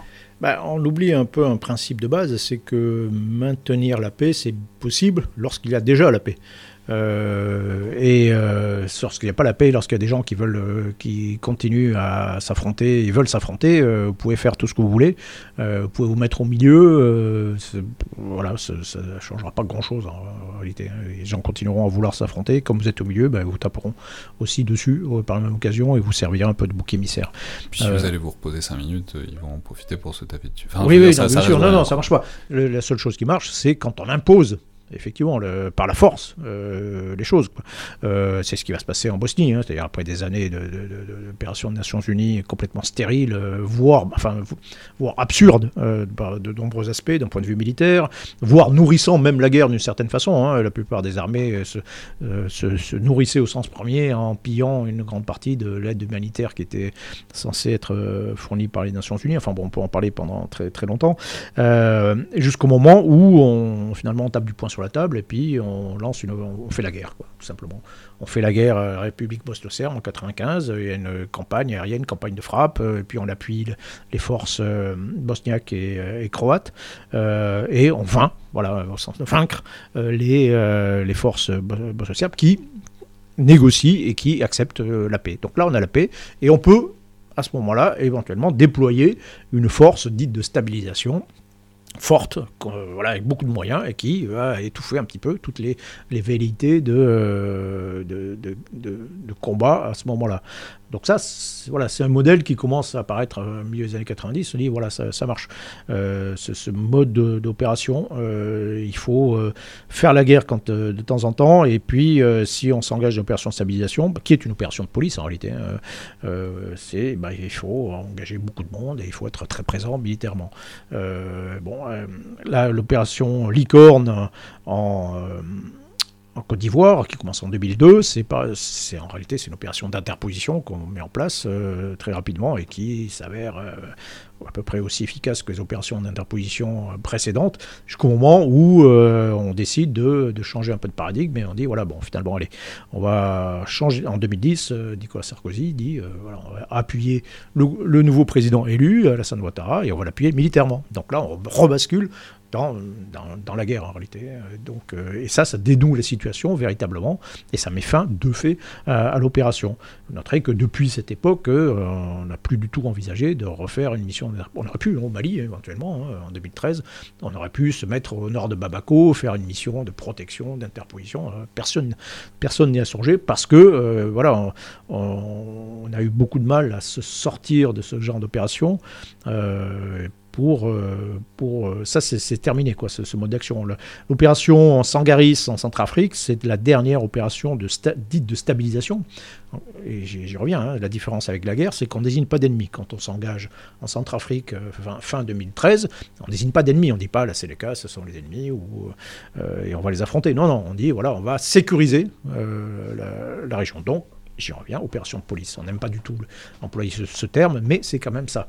Euh, euh, mais une opération de police, ça marche si on y est nombreux. Euh, la Centrafrique, c'est à peu près la même population que la Bosnie ou encore plus même que un peu plus que le, Kosovo, mais dans ces deux endroits, on a engagé, l'OTAN a engagé 40 000, 50 000 soldats. Nous, on a engagé 1800 soldats et personne nous a suivis en Europe. Hein. Il y a quelques armées africaines qui sont venues nous aider, mais personne nous a suivis en Europe. Et donc, on s'est retrouvé effectivement un petit peu seul. et l'opération qui était annoncée pour six mois, en réalité, a duré trois ans, avec des résultats plutôt mitigés, en tout cas et qui a marqué certainement, au moins pour un, pour un certain temps, la fin de ce type d'opération. Alors on, va à partir de là, on va évidemment passer peut-être un peu plus vite sur l'événementiel, puisque alors c'est pas parce que c'est moins intéressant ou important, mais c'est des thèmes sur lesquels on fait déjà beaucoup d'émissions, euh, l'Afghanistan, le Sahel, la Libye, euh, le Levant. Simplement pour euh, mais il faut, juste dire, la décennie 2000, c'est vraiment le moment de concrétisation absolue de ce truc de ciseaux que vous décriviez, et le livre blanc de 2007-2008, euh, sous la et la présidence de Nicolas Sarkozy, d'une manière euh, plus générale, ça consacre euh, la saignée, quoi. C'est-à-dire, c'est alors même qu'on dit, notamment en Afghanistan, enfin, l'armée française est très engagée à partir de 2003 en Afghanistan, c'est des guerres qui sont dures, il y a les talibans qui se réorganisent, on perd pied, enfin bon, c'est des guerres de coalition, c'est compliqué, etc. Et paradoxalement, les moyens ne cessent pas de baisser, c'est on saigne, on saigne, on saigne, on baisse les effectifs. C'est-à-dire, encore, à la limite, je veux dire, même euh, rhétoriquement, on pourrait défendre dans les années 90, bon bah voilà, il y a ces problèmes de programme d'argument dont vous avez parlé, mais bon, c'est les dividendes de la paix, on va plus arrêter les soviétiques qui déferlent sur l'Allemagne. On peut euh, peut-être réorganiser et faire des économies. Dans les années 2000, c'est autre chose parce que c'est euh, tout le monde dit que c'est de plus en plus dur et qu'on va de plus en plus s'engager, qu'il faut engager des forces, etc et on continue à baisser les moyens très euh, drastiquement. C'est, on rentre dans une période de guerre permanente à, à partir de 2008. 2008, c'est un tournant. C'est à ce moment-là que Nicolas Sarkozy décide d'engager des forces euh, françaises directement au combat euh, dans les provinces afghanes de Kapisa et de district de, district. Euh, alors, on a combattu avant, hein. il y a un groupement de forces spéciales qui était dans le sud du pays pendant trois ans, mais ça restait un engagement qui était relativement discret et malgré tout assez limité. Là, 2008, on bascule. On rejoint les pays qui font la guerre en Afghanistan véritablement. Et depuis cette période, en réalité, on n'en est plus sorti. C'est-à-dire que depuis 2008, vous avez donc ça fait maintenant 13 ans, depuis 13 ans, vous avez des bataillons français, des GTIA, qui sont engagés au combat quelque part euh, dans, dans, le monde. Euh, et là où euh, vous avez raison, c'est le paradoxe, c'est qu'on s'engage durement en Afghanistan. On va faire aussi la guerre, la dernière guerre contre un État voyou en Libye, et puis après, et on voit même 2013, on s'engage au, Mali, et puis d'une sorte de du, bris, euh, ça, ça, réussit, c'est un peu une grande victoire, euh, l'opération Serval, et donc on s'engage aussi euh, en Irak et en, puis en Syrie, l'opération Chamal, et puis on s'engage en Centrafrique, et puis on s'engage, puis on déclenche l'opération Sentinelle, on engage, on envoie 10 000 soldats dans les rues de France en en 2015. Et donc là, oui, on est très clairement dans l'usage absolu de ce fameux super pouvoir. Euh, et donc on empile les opérations, on se déploie dans, le monde entier. Euh, on est, voilà, la place de la France, euh, on est content parce que la France est vraiment présente partout, mais finalement forte nulle part, force peut-être de se disperser, disperser nos moyens. On atteint euh, le, ce qui est prévu comme contrat d'engagement majeur dans la loi de programmation, dans, le livre blanc, enfin, voilà, on doit être capable de déployer au maximum 15 euh, 000 soldats avec 45 avions, etc. Bon, là, on y est. On, y est tout début de 2015, on y est. Et le grand paradoxe, c'est qu'on continue. Euh, même plus que jamais, à réduire les moyens. et évidemment, ça, ça ça pose un certain nombre de problèmes, ce qui contribue aussi au fait que l'on soit faible. Euh, bah, par exemple, avec l'opération Barkhane, euh, il n'y a pas beaucoup de moyens en réalité euh, dans, qu'on, engage notamment au début. Alors ça, il faut peut-être dire aussi un truc de, enfin, ce, super pouvoir, etc. C'est, on va pas faire de politique et faire une grande analyse politique, mais il y a quand même une sorte d'usage des armées à vocation pas électoraliste directement, enfin en tout cas très politique, même si faire la guerre c'est toujours politique évidemment, etc., dans une certaine mesure, mais sur, disons sur un théâtre politique, une scène politique intérieure, qui, euh, vous décrivez, euh, pose des problèmes, c'est parce qu'il y a des opérations. Enfin, c'est ce que vous, vous, appelez ça les opérations anxiolytiques. C'est-à-dire, c'est l'idée que, bon, bah voilà, il y a une angoisse dans la population pour ça ou ça, notamment les attentats de 2015. bon, il y a des raisons hein, d'avoir une angoisse dans la population. Mais du coup, on déclenche une opération militaire, en l'occurrence Sentinelle, mais c'est pas la seule, il y a aussi Jamal, etc. Euh, enfin, il y a aussi des théâtres extérieurs qui continuent.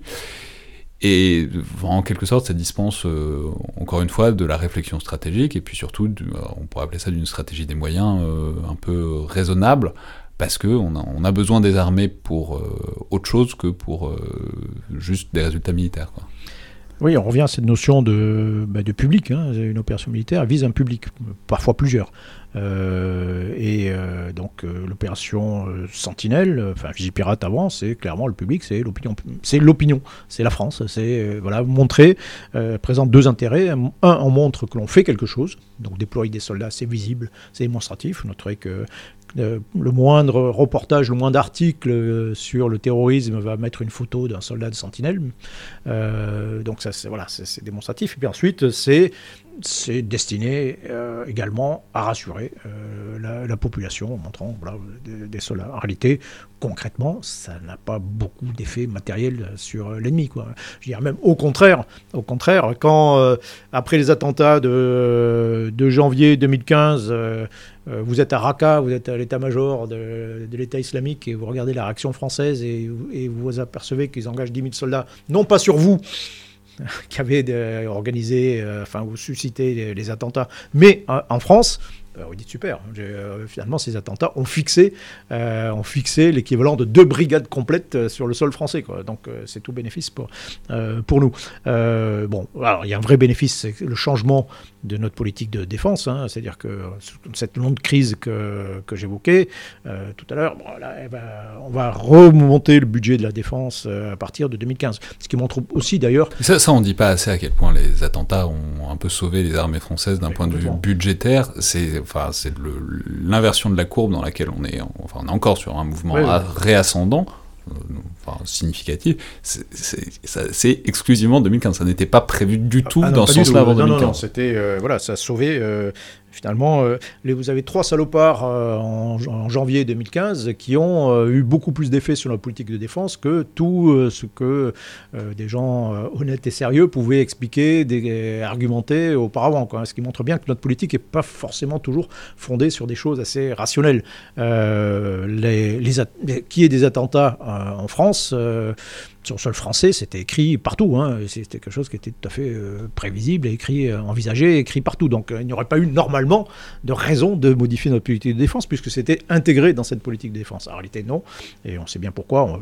avec la pandémie actuelle, on, a aussi un autre exemple de, basculement complet de, de politique, des choses qu'on croyait absolument impossibles. Euh, et qui finalement euh, bah, le, sont euh, en termes de, politique. Et là, oui, il y a effectivement ce, basculement, mais qui mais il y a aussi cette idée de voilà d'engager massivement des forces sur le territoire national alors qui était déjà le cas, hein, il faut quand même.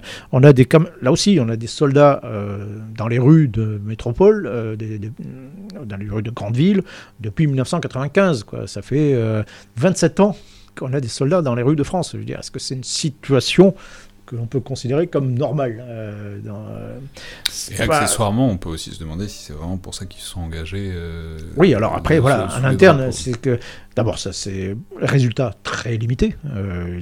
depuis 95, il y avoir une cinquantaine d'attentats. Et je ne parle que des attentats islamistes. Hein, il y en a eu d'autres aussi.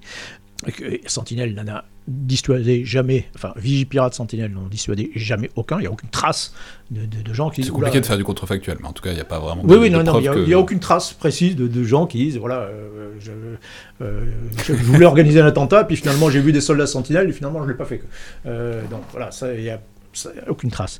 aucune trace de. Et, ces, soldats ne sont intervenus en réalité que deux fois dans le cadre d'attentats qui avaient déjà eu lieu, euh, sur lesquels les soldats français sont intervenus efficacement. Sinon, le reste, c'est des attentats, des attaques contre des soldats français. Mais au bout du compte, ce qu'on ne voit pas, c'est que c'est pas, il y a toujours le visible, l'invisible.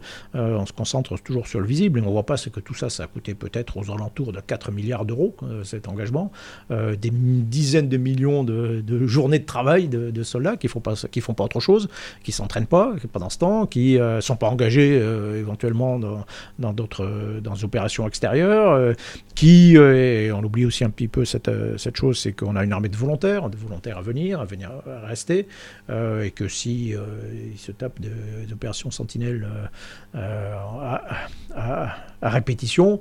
Bon, mais pas forcément et c'est pareil, enfin, la, fidélisation des ah, personnels militaires est le grand enjeu ressources humaines des armées depuis quelques années, depuis qu'on recommence à réembaucher globalement. C'est, enfin, ça embauche tout le temps, mais qu'on commence à réaugmenter les effectifs.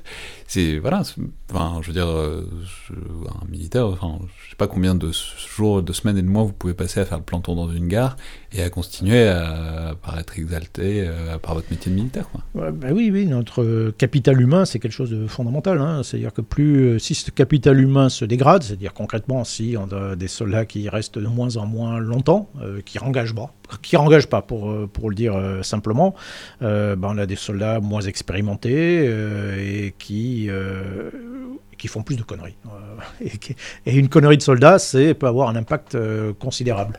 Euh, ouais, alors ça, c'est un truc que vous soulignez souvent sur les réseaux sociaux notamment, mais c'est que souvent, quand on voit des soldats faire des conneries, par exemple des drifts dans la boue dans les réfugiés, non mais au hasard, enfin, c'est. Enfin, c'est déplorable, c'est une défaite du commandement, de la formation, de la transmission des valeurs, tout ce que vous voulez. C'est aussi le symbole de mecs qui, qui, s'ennuient et qui, à qui clairement on donne pas disons, euh, qui n'ont pas beaucoup de sens dans leur quotidien. Oui, effectivement, ça, en fait partie. tout ça pour dire que euh, l'opération Sentinelle euh, affaiblit les armées, ça c'est clair. Euh, que c'est pour ça qu'on milite pour qu'elle soit réduite, mais c'est très difficile de supprimer une opération dont on ne voit pas les effets en réalité. Euh, euh, le, grand risque, c'est que, ok, on supprime, supprime Sentinelle, et puis le lendemain vous avez un attentat. Ah, bon, voilà, et c'est c'est un peu une forme de malédiction. Hein. Si, si des attentats, Sentinelle est nécessaire, s'il n'y a pas d'attentat, c'est que Sentinelle est efficace. on est un peu piégé dans, cette affaire. Euh, en réalité, tout, ces investissements auraient probablement augmenté plus la sécurité des Français si, euh, euh, ces 4 milliards que ça a, coûté, si on avait investi je sais pas, dans les services de, sécurité, de renseignement intérieur par exemple, plus tôt, ça aurait peut-être été peut-être plus utile que, que déployer des moins visibles, mais en réalité plus utile.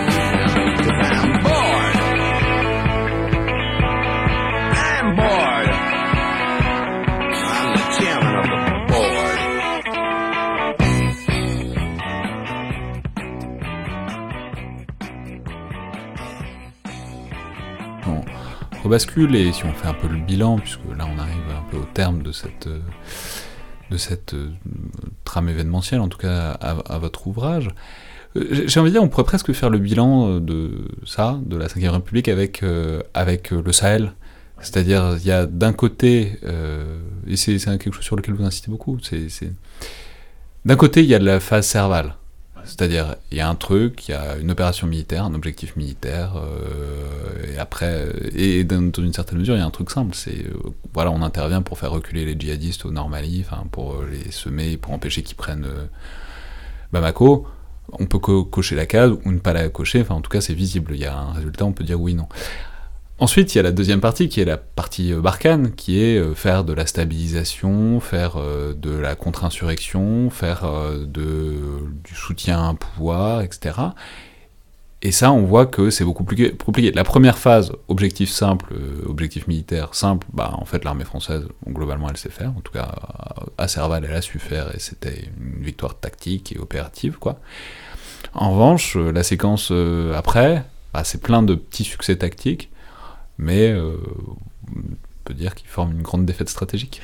Alors, la défaite, on n'y est pas encore, mais oui, alors c'est l'opération Serval, c'est une excellente conjonction de planètes. Euh, c'est-à-dire que vous avez à la fois une, autorité politique qui assume, qui assume la guerre, qui assume, ça c'est au moins les choses sont claires, c'est pas si, c'était pas si courant que ça, euh, avec des objectifs militaires relativement clairs, une opération que l'on sait faire, euh, qui est, alors qui est sur le terrain qui peut être très violente, hein, difficile, mais qui est relativement claire, euh, une opération de conquête, hein, c'est-à-dire que là, bah, c'est une opération que vous pouvez suivre sur la carte, hein, vous pouvez planter, vous regardez les drapeaux qui avancent et vous pouvez estimer à peu près quelle est, qui est dans le bon sens de l'histoire, et quand des soldats tombent, euh, ben, vous pouvez dire, voilà, ben, d'accord, oui, il est tombé, mais euh, vous pouvez présenter des résultats concrets et importants à côté.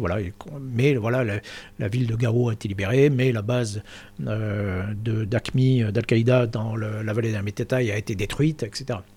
Et puis on bascule dans une autre type d'opération euh, qui est beaucoup plus difficile en réalité, où là il n'y a pas d'objectif, il n'y a pas de ville à prendre, il n'y a pas de grands objectifs, il n'y a pas de, drapeau qui se déplace sur la carte, mais vous avez une multitude d'opérations cumulatives en réalité. On fait plein de petites choses euh, en espérant qu'un jour va euh, émerger un, résultat stratégique, une capitulation.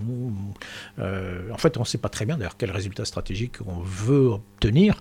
Euh, ça, c'est une très bonne question. C'est que comment est-ce qu'on imagine la fin de Barkhane? C'est quoi? C'est tout le monde vit dans la paix et la prospérité au Sahel? Bah, C'est une vraie question. C'est quoi l'objectif? Enfin, c'est quoi la situation où on part? Alors le plan normalement, enfin l'idée de manœuvre, c'est de dire euh, on part quand on est relevé. Euh, donc on sert un peu de bouclier, un peu à la fois d'épée de bouclier, on fait pression sur, sur l'ennemi, on l'empêche de devenir important. Euh, et pendant ce temps, derrière ce bouclier, eh ben, les, les forces de sécurité locales vont se solidifier grâce à notre formation, de nos appuis euh, divers, et vont finalement prendre notre, vont relever les soldats français sur le terrain et prendre le combat à leur compte. Et c'est là en réalité que se situe la faiblesse un peu de, l'affaire. Hein. C'est-à-dire que, euh, et on revient un peu à ce qu'on disait, c'est-à-dire que si ces forces de sécurité, particulièrement au Mali, euh, sont faibles, c'est pas pour rien. dire que c'est derrière, c'est pas une question de conjoncture. Euh, non, non, c'est qu'il y a des problèmes profonds de, dysfonctionnement de, cet État, de corruption, pour dire simplement les choses massives, et que ça, ça se résout pas comme ça. C'est-à-dire qu'on va pas transformer, on va pas former une armée malienne d'un seul coup qui va euh, devenir une super. Enfin, on va pas faire du Mali une superpuissance militaire en, quelques années. C'est-à-dire comment, pour euh, faire un peu. Pour prendre des images un peu classiques, c'est autant le Tchad, c'est euh, l'opération de Sisyphe où on monte le rocher, il retombe toujours. Là, c'est un peu l'opération des Danaïdes où on investit des moyens dans un, dans un truc qui ne les retient pas et qui, où ils finissent par, par s'enfuir. Le Tchad, ça a été l'opération de Sisyphe jusqu'à ce que on se retrouve à un État, alors c'est pas, euh, enfin un État dominé par euh, les, peuples du Nord. Je, reviens, je disais tout à l'heure, c'est le seul exemple où notre aide a abouti quand même à avoir, obtenir un État euh, fort. solide et, qui a réussi à l'emporter sur, sur, le terrain. Il n'y a pas eu d'autres exemples. et là, typiquement au Mali, faire ce pari, c'était euh, c'était une gageure. Quoi. Il y a pas, à ce moment-là, 2013-2014, euh, en réalité, il fallait se retirer. Euh, il fallait se retirer. On est, on est bon dans des opérations, on est bon pour faire Serval, voilà, pour le dire simplement, faire Colvézi, faire Serval, faire des, interventions de pompiers, des interventions fortes. Et ce qui tombe bien, c'est qu'on est les seuls à être capables, c'est un peu notre atout, hein, on est les seuls en fait à être capables de le faire en Afrique. si on a intervenu à Serval, c'est que toutes les solutions alternatives euh, ont, échoué. On devait y avoir une force interafricaine, mais on a mis des mois pour euh, la constituer. C'était très compliqué et puis elle n'était pas là. Enfin bon, voilà. La, capacité d'intervention euh, française, ça reste notre atout. Bon. et, je pense qu'il aurait été préférable de se retirer complètement du Mali en 2013, pas rester au milieu de problèmes, parce que là, encore une fois, il y a plein de choses. Il n'y a pas simplement le problème de la constitution de, des forces armées maliennes, il y a aussi des tas, de problèmes politiques internes, bon, euh, qui, euh, on aurait dû se retirer, quitte à revenir quitte à revenir. On est à côté, on est capable en quelques jours de, revenir. S'il y a un gros problème, ben, ben on revient. Donc euh, Sisyphe, finalement, on le fait pas mal. Euh, on est capable de le faire. Quoi. Danaïde, c'est plus compliqué. Donc on se retrouvait là. Et puis il y a, une sorte de règle un peu non écrite qui dit que... Euh, voilà, si on s'engage dans quelque chose qui visiblement va durer plus de trois ans, c'est que c'est pas bon, c'est qu'on est sur quelque chose de très compliqué et donc il ne faut pas s'y engager. Euh, c'est un, peu la, règle des trois ans. C'est ce qu'on a fait au Tchad. Hein. En 72, on a dit voilà, ça, après trois ans d'engagement, on a dit ça suffit. Euh, c'est un précepte bouddhiste, à savoir où s'arrête ce qui suffit. Euh, et là, on a dit voilà, ça suffit. On a atteint des résultats qui nous permettent de, repartir, quitte à revenir quelques années plus tard. Non, mais ce qui est intéressant, c'est que ça pose la question aussi de la manière dont la France. C'est-à-dire, si on intervient, on résout le problème, on s'en va, le problème revient. Euh, mais c'est vraiment une question de cadrage. C'est est-ce que est-ce qu'on pense comme la France, euh, qui a un rôle euh, qu'on peut appeler à l'aide, etc., ou est-ce qu'on pense, on se pense comme un gendarme de telle ou telle région ou de l'ordre mondial, etc., qui doit aboutir à ce qu'on arrive vers un monde meilleur après, après une intervention.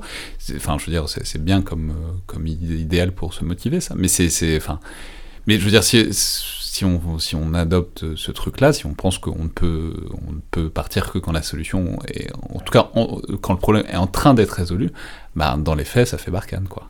Oui, ça fait barcane parce que euh, quand on est sur des problèmes qui sont complexes, euh, bah, ça se résout pas comme ça et surtout, ça, souvent, ça nous échappe. En réalité, hein, ce sont des, des problèmes euh, soit internes. Euh, Est-ce que vous pensez qu'il y a une sorte de syndrome rwandais euh, par rapport à ça? Deux, voilà un, endroit, enfin un pays, une opération où on a solutionné un peu un truc mais sans résoudre le problème. Et en partant, en fait, le problème a explosé euh, complètement et c'est bien la preuve qu'on ne peut pas partir si facilement que ça parce que sinon on est un peu responsable de ce qui se passe après le départ. Vous voyez ce que je veux dire? Euh, Oui et non. C'est-à-dire que, hum, on va le dire autrement, si après l'opération Noroi au Rwanda, on n'avait pas lancé l'opération euh, turquoise, ben, peut-être qu'on n'aurait plus, parlé du rôle de la France en réalité.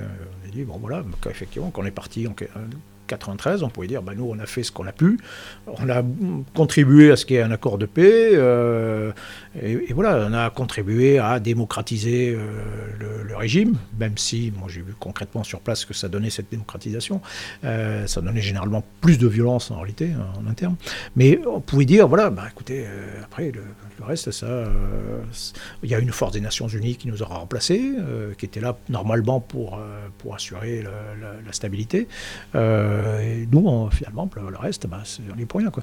Euh, et l'opération turquoise, euh, finalement, c'est peut-être l'opération turquoise qui a posé plus de problèmes en réalité, alors que c'est celle qui est l'opération militaire. Mais... Mais, ça, c'est la question de pourquoi ça a planté au Rwanda et pourquoi on nous l'a mis sur. Mais je voulais dire après. Vous voyez, dans le passif, est-ce qu'il y a une sorte de peur de, quand on part d'un endroit sans avoir résolu le problème, que euh, ben voilà, on ait la responsabilité de ce, des violences qui vont suivre. Oui, oui, c'est, enfin, il y a surtout la notion de délai raisonnable. Quoi. Si ça survient dès le lendemain de notre départ, euh, effectivement, c'est, euh, on, peut, on peut être associé d'une certaine façon avec ces éléments tragiques. Si ça se passe quelques années plus tard, c'est plus, c'est plus forcément le cas.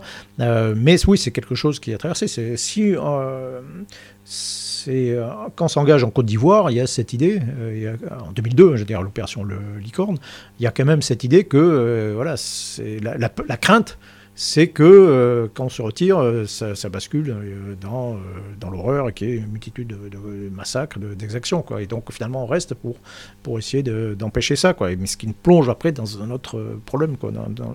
ça, ça, nous piège d'une certaine façon. D'où le, le, cette idée, je pense, de d'intervenir. Il ne faut pas s'inhiber. Le Rwanda nous a beaucoup inhibés quand même euh, par, la suite. Euh, et il fallait plus être franc, enfin il fallait plus mettre des forces françaises véritablement en avant.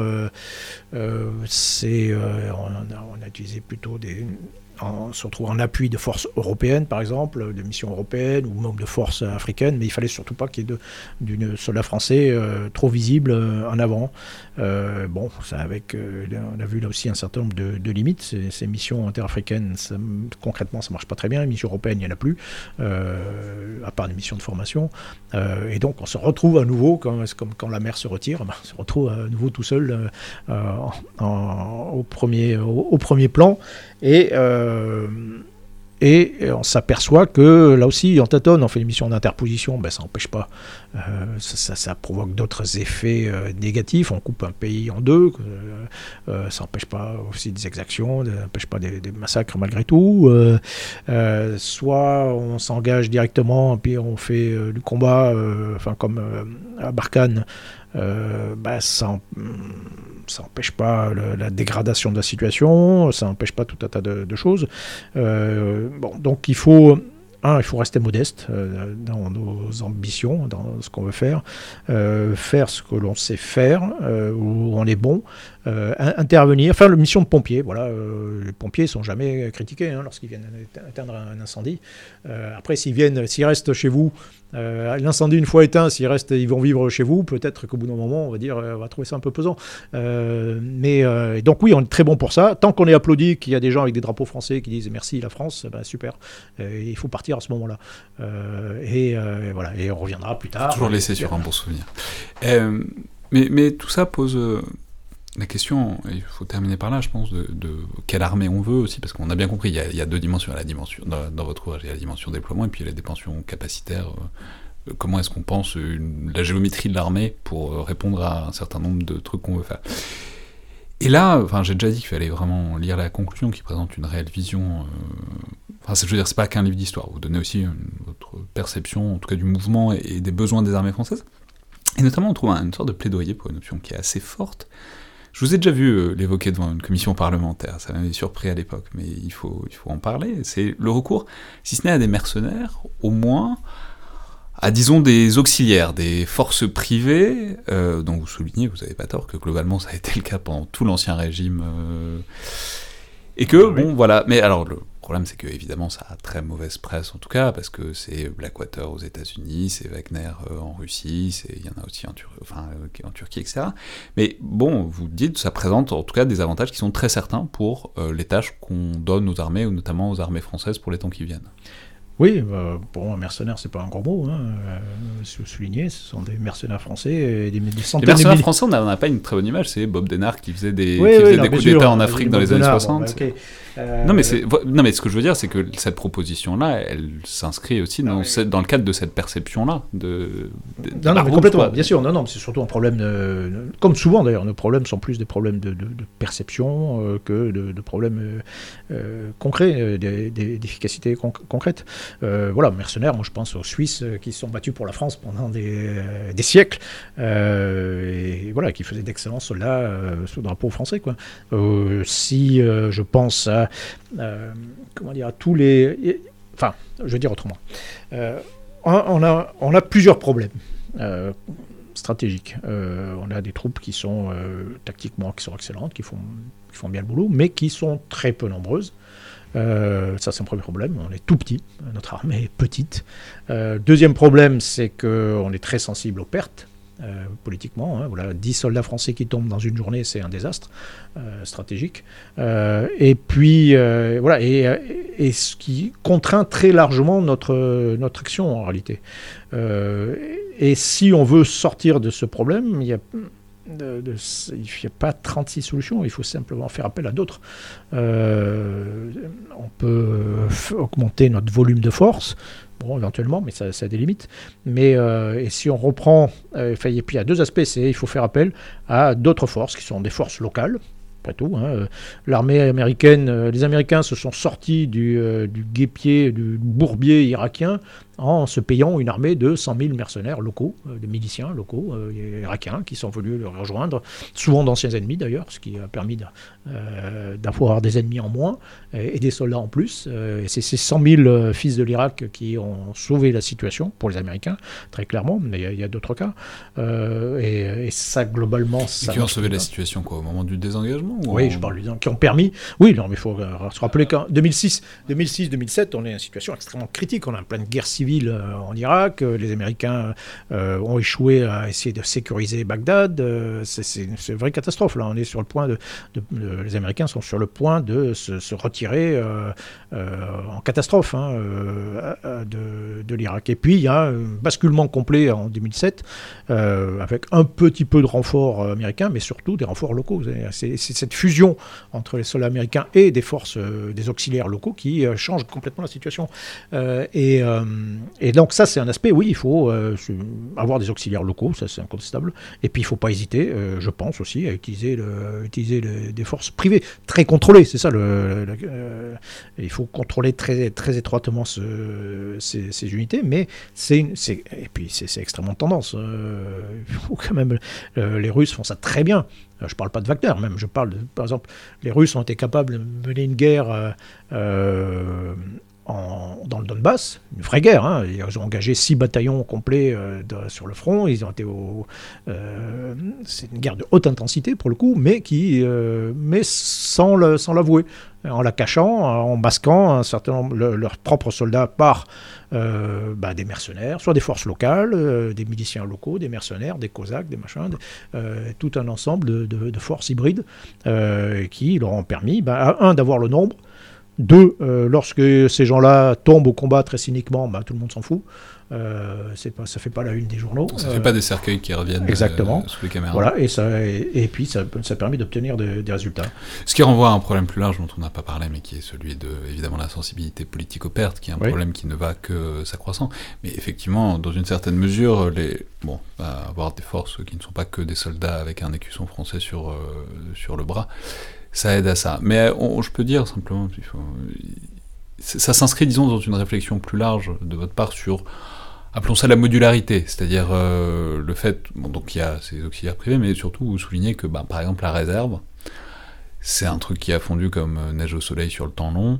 Alors maintenant, notamment dans l'armée de terre, ils essayent d'insister un peu là-dessus, mais, mais bon, c'est, enfin la question c'est pourquoi faire et quelles tâches on pourrait euh, leur confier. ce que vous soulignez, c'est qu'en fait, il y a plein de tâches qui sont pas centrales dans le quotidien euh, des armées, parce que voilà, font, euh, armées font pas tout au quotidien, mais en fait que la réserve, si on vraiment réfléchissait, si on investissait, si on lui confiait des missions, pourrait faire euh, beaucoup mieux que les moyens réduits qu'on peut lui allouer dans les forces permanentes, disons.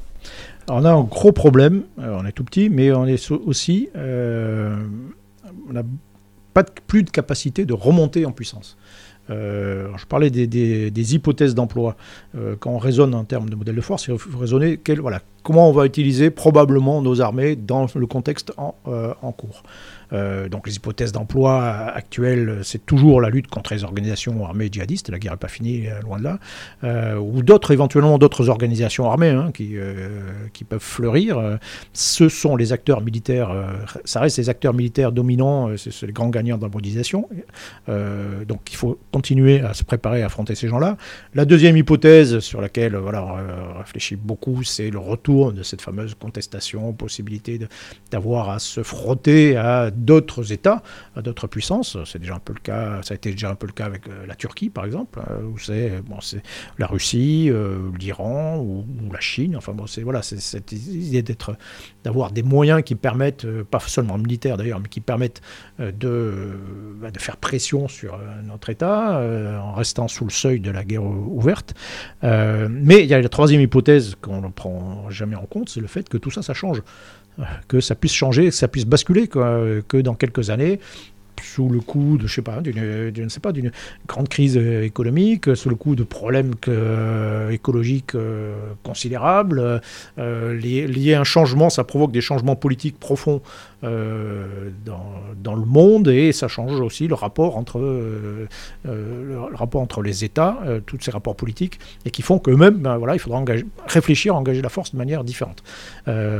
et on est on ne pense pas assez euh, ces basculements, ces surprises, et qui au moins euh, nécessitent d'avoir une capacité bah, à changer de portage euh, assez rapidement.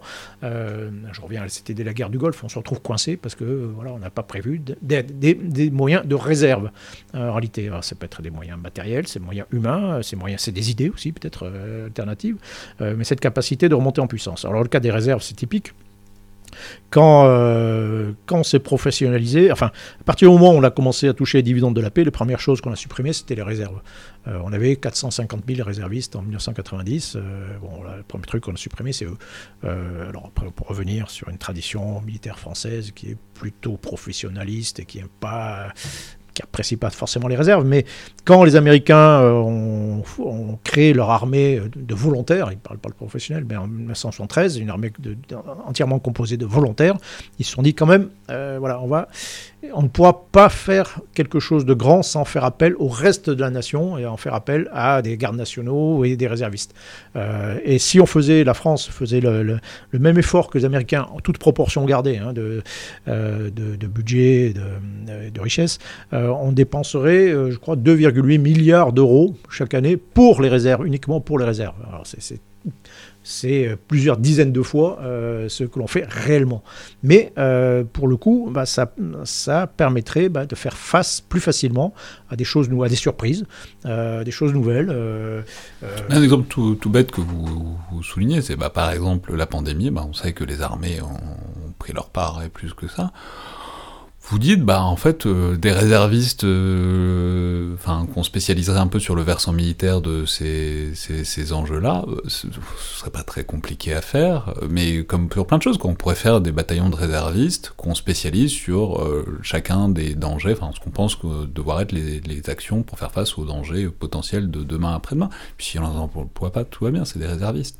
ils, ils, ils, prennent pas, ils prennent pas une masse salariale et un entraînement quotidien. Enfin, c'est c'est des réservistes, c'est des forces auxiliaires. Quoi.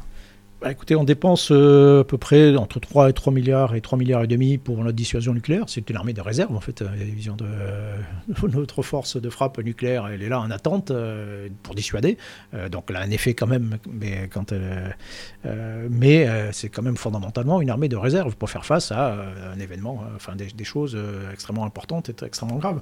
extrêmement improbable, enfin extrêmement Oui, oui peu, probable. C'est le principe de l'inspérance mathématique. Hein. Un, bon, un bon stratège, il doit réfléchir à la fois sur ce ce qui est euh, pas forcément très grave, mais qui est très probable. Donc on va être obligé de le faire quand même, même si c'est pas l'impact n'est pas forcément très important. Mais aussi réfléchir sur ce qui est pas forcément très probable, mais qui peut avoir un, impact très important. Typiquement les forces nucléaires. Euh, mais une force de réserve sur laquelle on investirait tout autant, euh, ça nous permettrait de faire face à beaucoup de choses surprenantes et éventuellement très graves. parler de la pandémie, bah, quand on, a décidé tiens on va, on va faire appel à nos régiments médicaux. Euh, ben, on s'est aperçu que euh, ben, on en avait trois euh, il y a quelques années, mais il n'y en a plus qu'un. Euh, qui est un peu plus réduite par ailleurs. Quoi. Donc il y avait un régiment de réserve bah, qui a été supprimé, et puis parmi les, euh, les régiments euh, d'actifs qui, étaient là, il y en avait un qui a été supprimé aussi. Donc on se retrouvait, mince, on se retrouvait finalement avec une, portion tout à fait congrue de, de ce qu'on était capable de faire. au passage, d'ailleurs, on peut s'interroger sur ce qui se passerait, on parle de haute intensité beaucoup, avec cette, ce, seul, ce seul et unique régiment médical si on devait faire quelque chose si on s'engageait dans des opérations beaucoup plus violentes. Bon.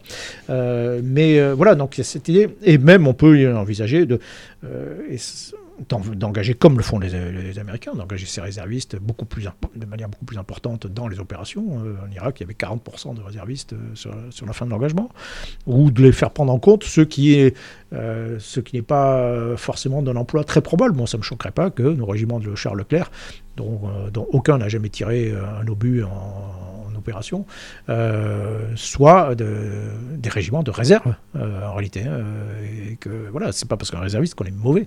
Euh, quand on est un vieux soldat, un ancien soldat et on a toutes les compétences, on a une population d'anciens soldats qui est, qui est tout à fait considérable en réalité. Hein, vous avez, chaque année, vous avez 20 000, 20 hommes et femmes qui quittent les armées. Quoi. Là, vous avez toute une population qui est, qui est là aussi sous-utilisée, très clairement mais qui a des compétences. Donc, au moins, au moins d'ailleurs, si on, voilà, on, savait où, où étaient ces gens-là, on s'est dit, voilà, on a quand même des gens qui ont conserver des compétences et que ça peut être utile, euh, ça peut être utile à un moment donné.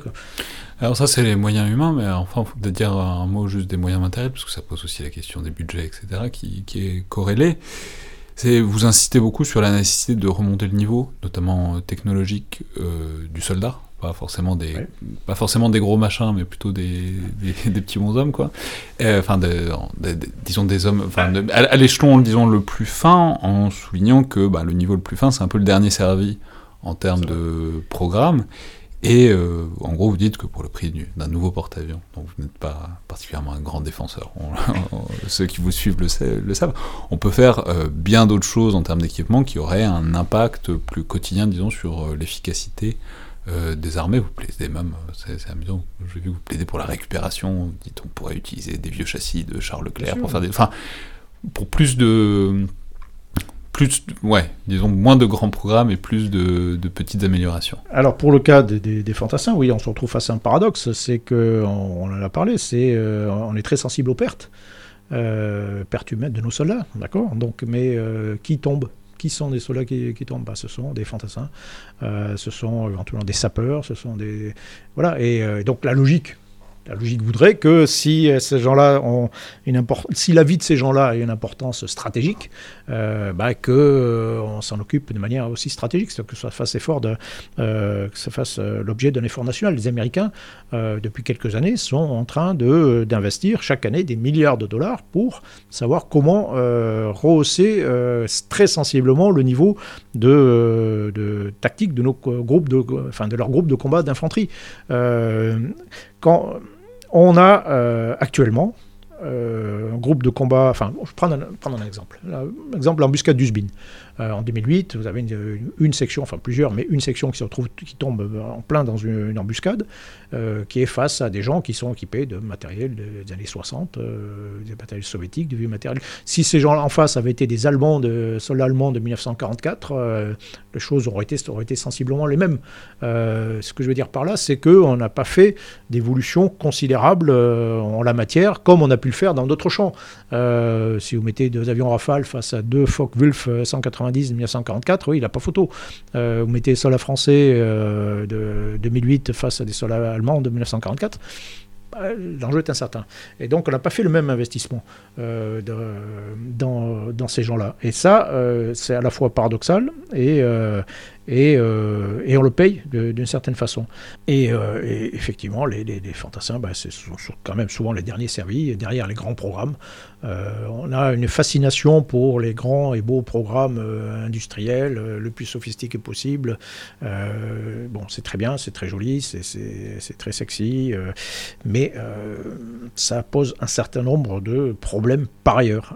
et surtout, il y a un effet d'éviction. On parlait du porte-avions, moi j'ai rien contre le porte-avions, hein, un deuxième porte-avions, mais un porte-avions, c'est un investissement à l'achat, c'est à peu près 4 à 5 milliards d'euros, et puis l'emploi, c'est à peu près autant. Donc c'est un investissement global de 10 milliards d'euros. Très bien, pourquoi pas? Euh, mais il faut le, justifier. Dire, pourquoi pas?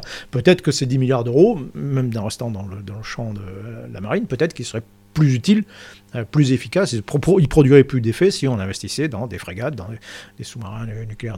Enfin voilà, je ne sais pas. Euh, sachant que euh, en la matière industrielle, on a un gros problème, c'est qu'on a aussi tous ces grands et beaux programmes, ben, on va les, garder. On met 10 ans, 15 ans pour les, les, définir, on va les garder pendant 40 ans. Qu'est-ce qu'on fera dans 40 ans concrètement sur le terrain avec ces engins? Bah, personne n'en sait rien en réalité. C'est-à-dire que ça relève de la voyance la plus complète. Donc moi, je, milite pour un peu plus de pragmatisme, un peu plus de souplesse, un peu plus de pragmatisme. Quand les équipements sont plus utiles, on les vend.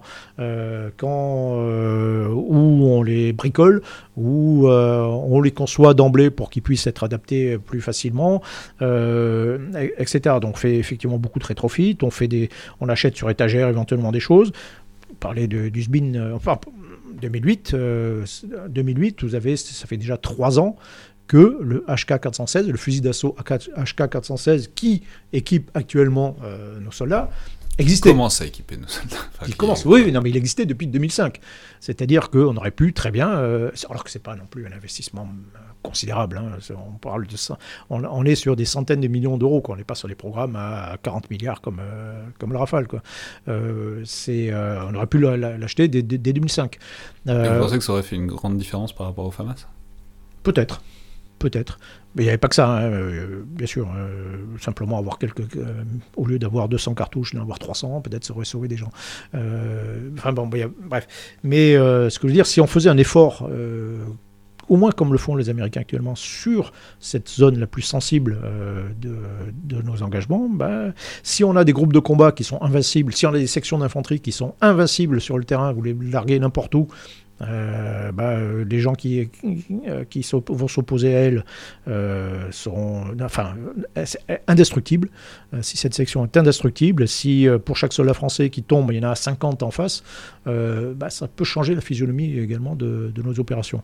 Voilà. Et c'est un effort, et c'est aussi un autre défaut que l'on a, c'est on est très technologisant, mais l'effort, il, peut être dans, plein de domaines. Donc on a investi dans le programme Félin, Bon, c'est très bien. Euh, programme, euh, je ne me rappelle même plus que ça veut dire. C'est fantassin, équipement euh, intégré. Enfin voilà, c'est un truc de très.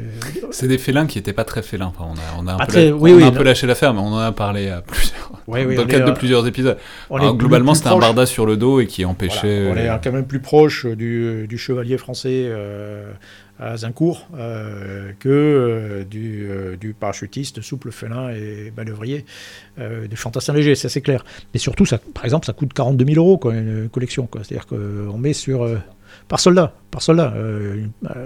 Voilà, moi, je disais à l'époque, parce qu'en plus c'est vieux, je disais, mais attendez, moi quand j'étais chef de groupe de combat d'infanterie, on m'a donné 42 000 euros par soldat en me disant, mais tiens, tu, tu achètes ce que tu veux. Euh, tu peux tout acheter, tu achètes ce que tu veux. Je pense qu'on aurait eu euh, tout de suite, d'emblée, sans attendre 20 ans, euh, quelque chose de plus, plus efficace, plus utile et plus efficace que, que le félin. non, mais voilà, le fait simplement, par exemple, là on rentre un peu dans le détail, mais dans un groupe de combat d'infanterie, si au lieu d'avoir deux équipes de 3, vous avez deux équipes de 4, vous multipliez au moins par deux l'efficacité du groupe. Euh, simplement. Euh, voilà. Euh, si vous vieillissez un peu la population, si vous avez des soldats qui ont 27 ans et non pas 18 ou 19, ben, là aussi, vous multipliez par, deux l'efficacité du groupe, parce qu'on tombe sur les gens plus expérimentés, plus, plus mûrs, etc. etc. c'est tout un ensemble de choses que voilà qu'on a encore un peu de mal à prendre en compte. Merci beaucoup, Michel Goya, pour cette émission et pour ce livre qui est donc euh, une lecture passionnante et qui devrait, euh, je pense, devenir un classique assez rapidement, paru donc aux éditions Talendier, Le Temps des Guépards, avec donc évidemment toute une partie de réflexion et de prospective qui devrait aussi permettre, euh, au-delà de la synthèse, d'ancrer le débat dans les temps qui viennent. Merci beaucoup. Merci à vous. C'est donc le Collimateur, le podcast de l'Institut de recherche stratégique de l'école militaire. Je vous rappelle que tous les retours sont bienvenus donc par mail ou sur les réseaux sociaux de l'IRSEM. Euh, notes et commentaires aussi sur Apple Podcast ou sur SoundCloud. C'est toujours grandement apprécié. Merci à toutes et tous et à la prochaine fois.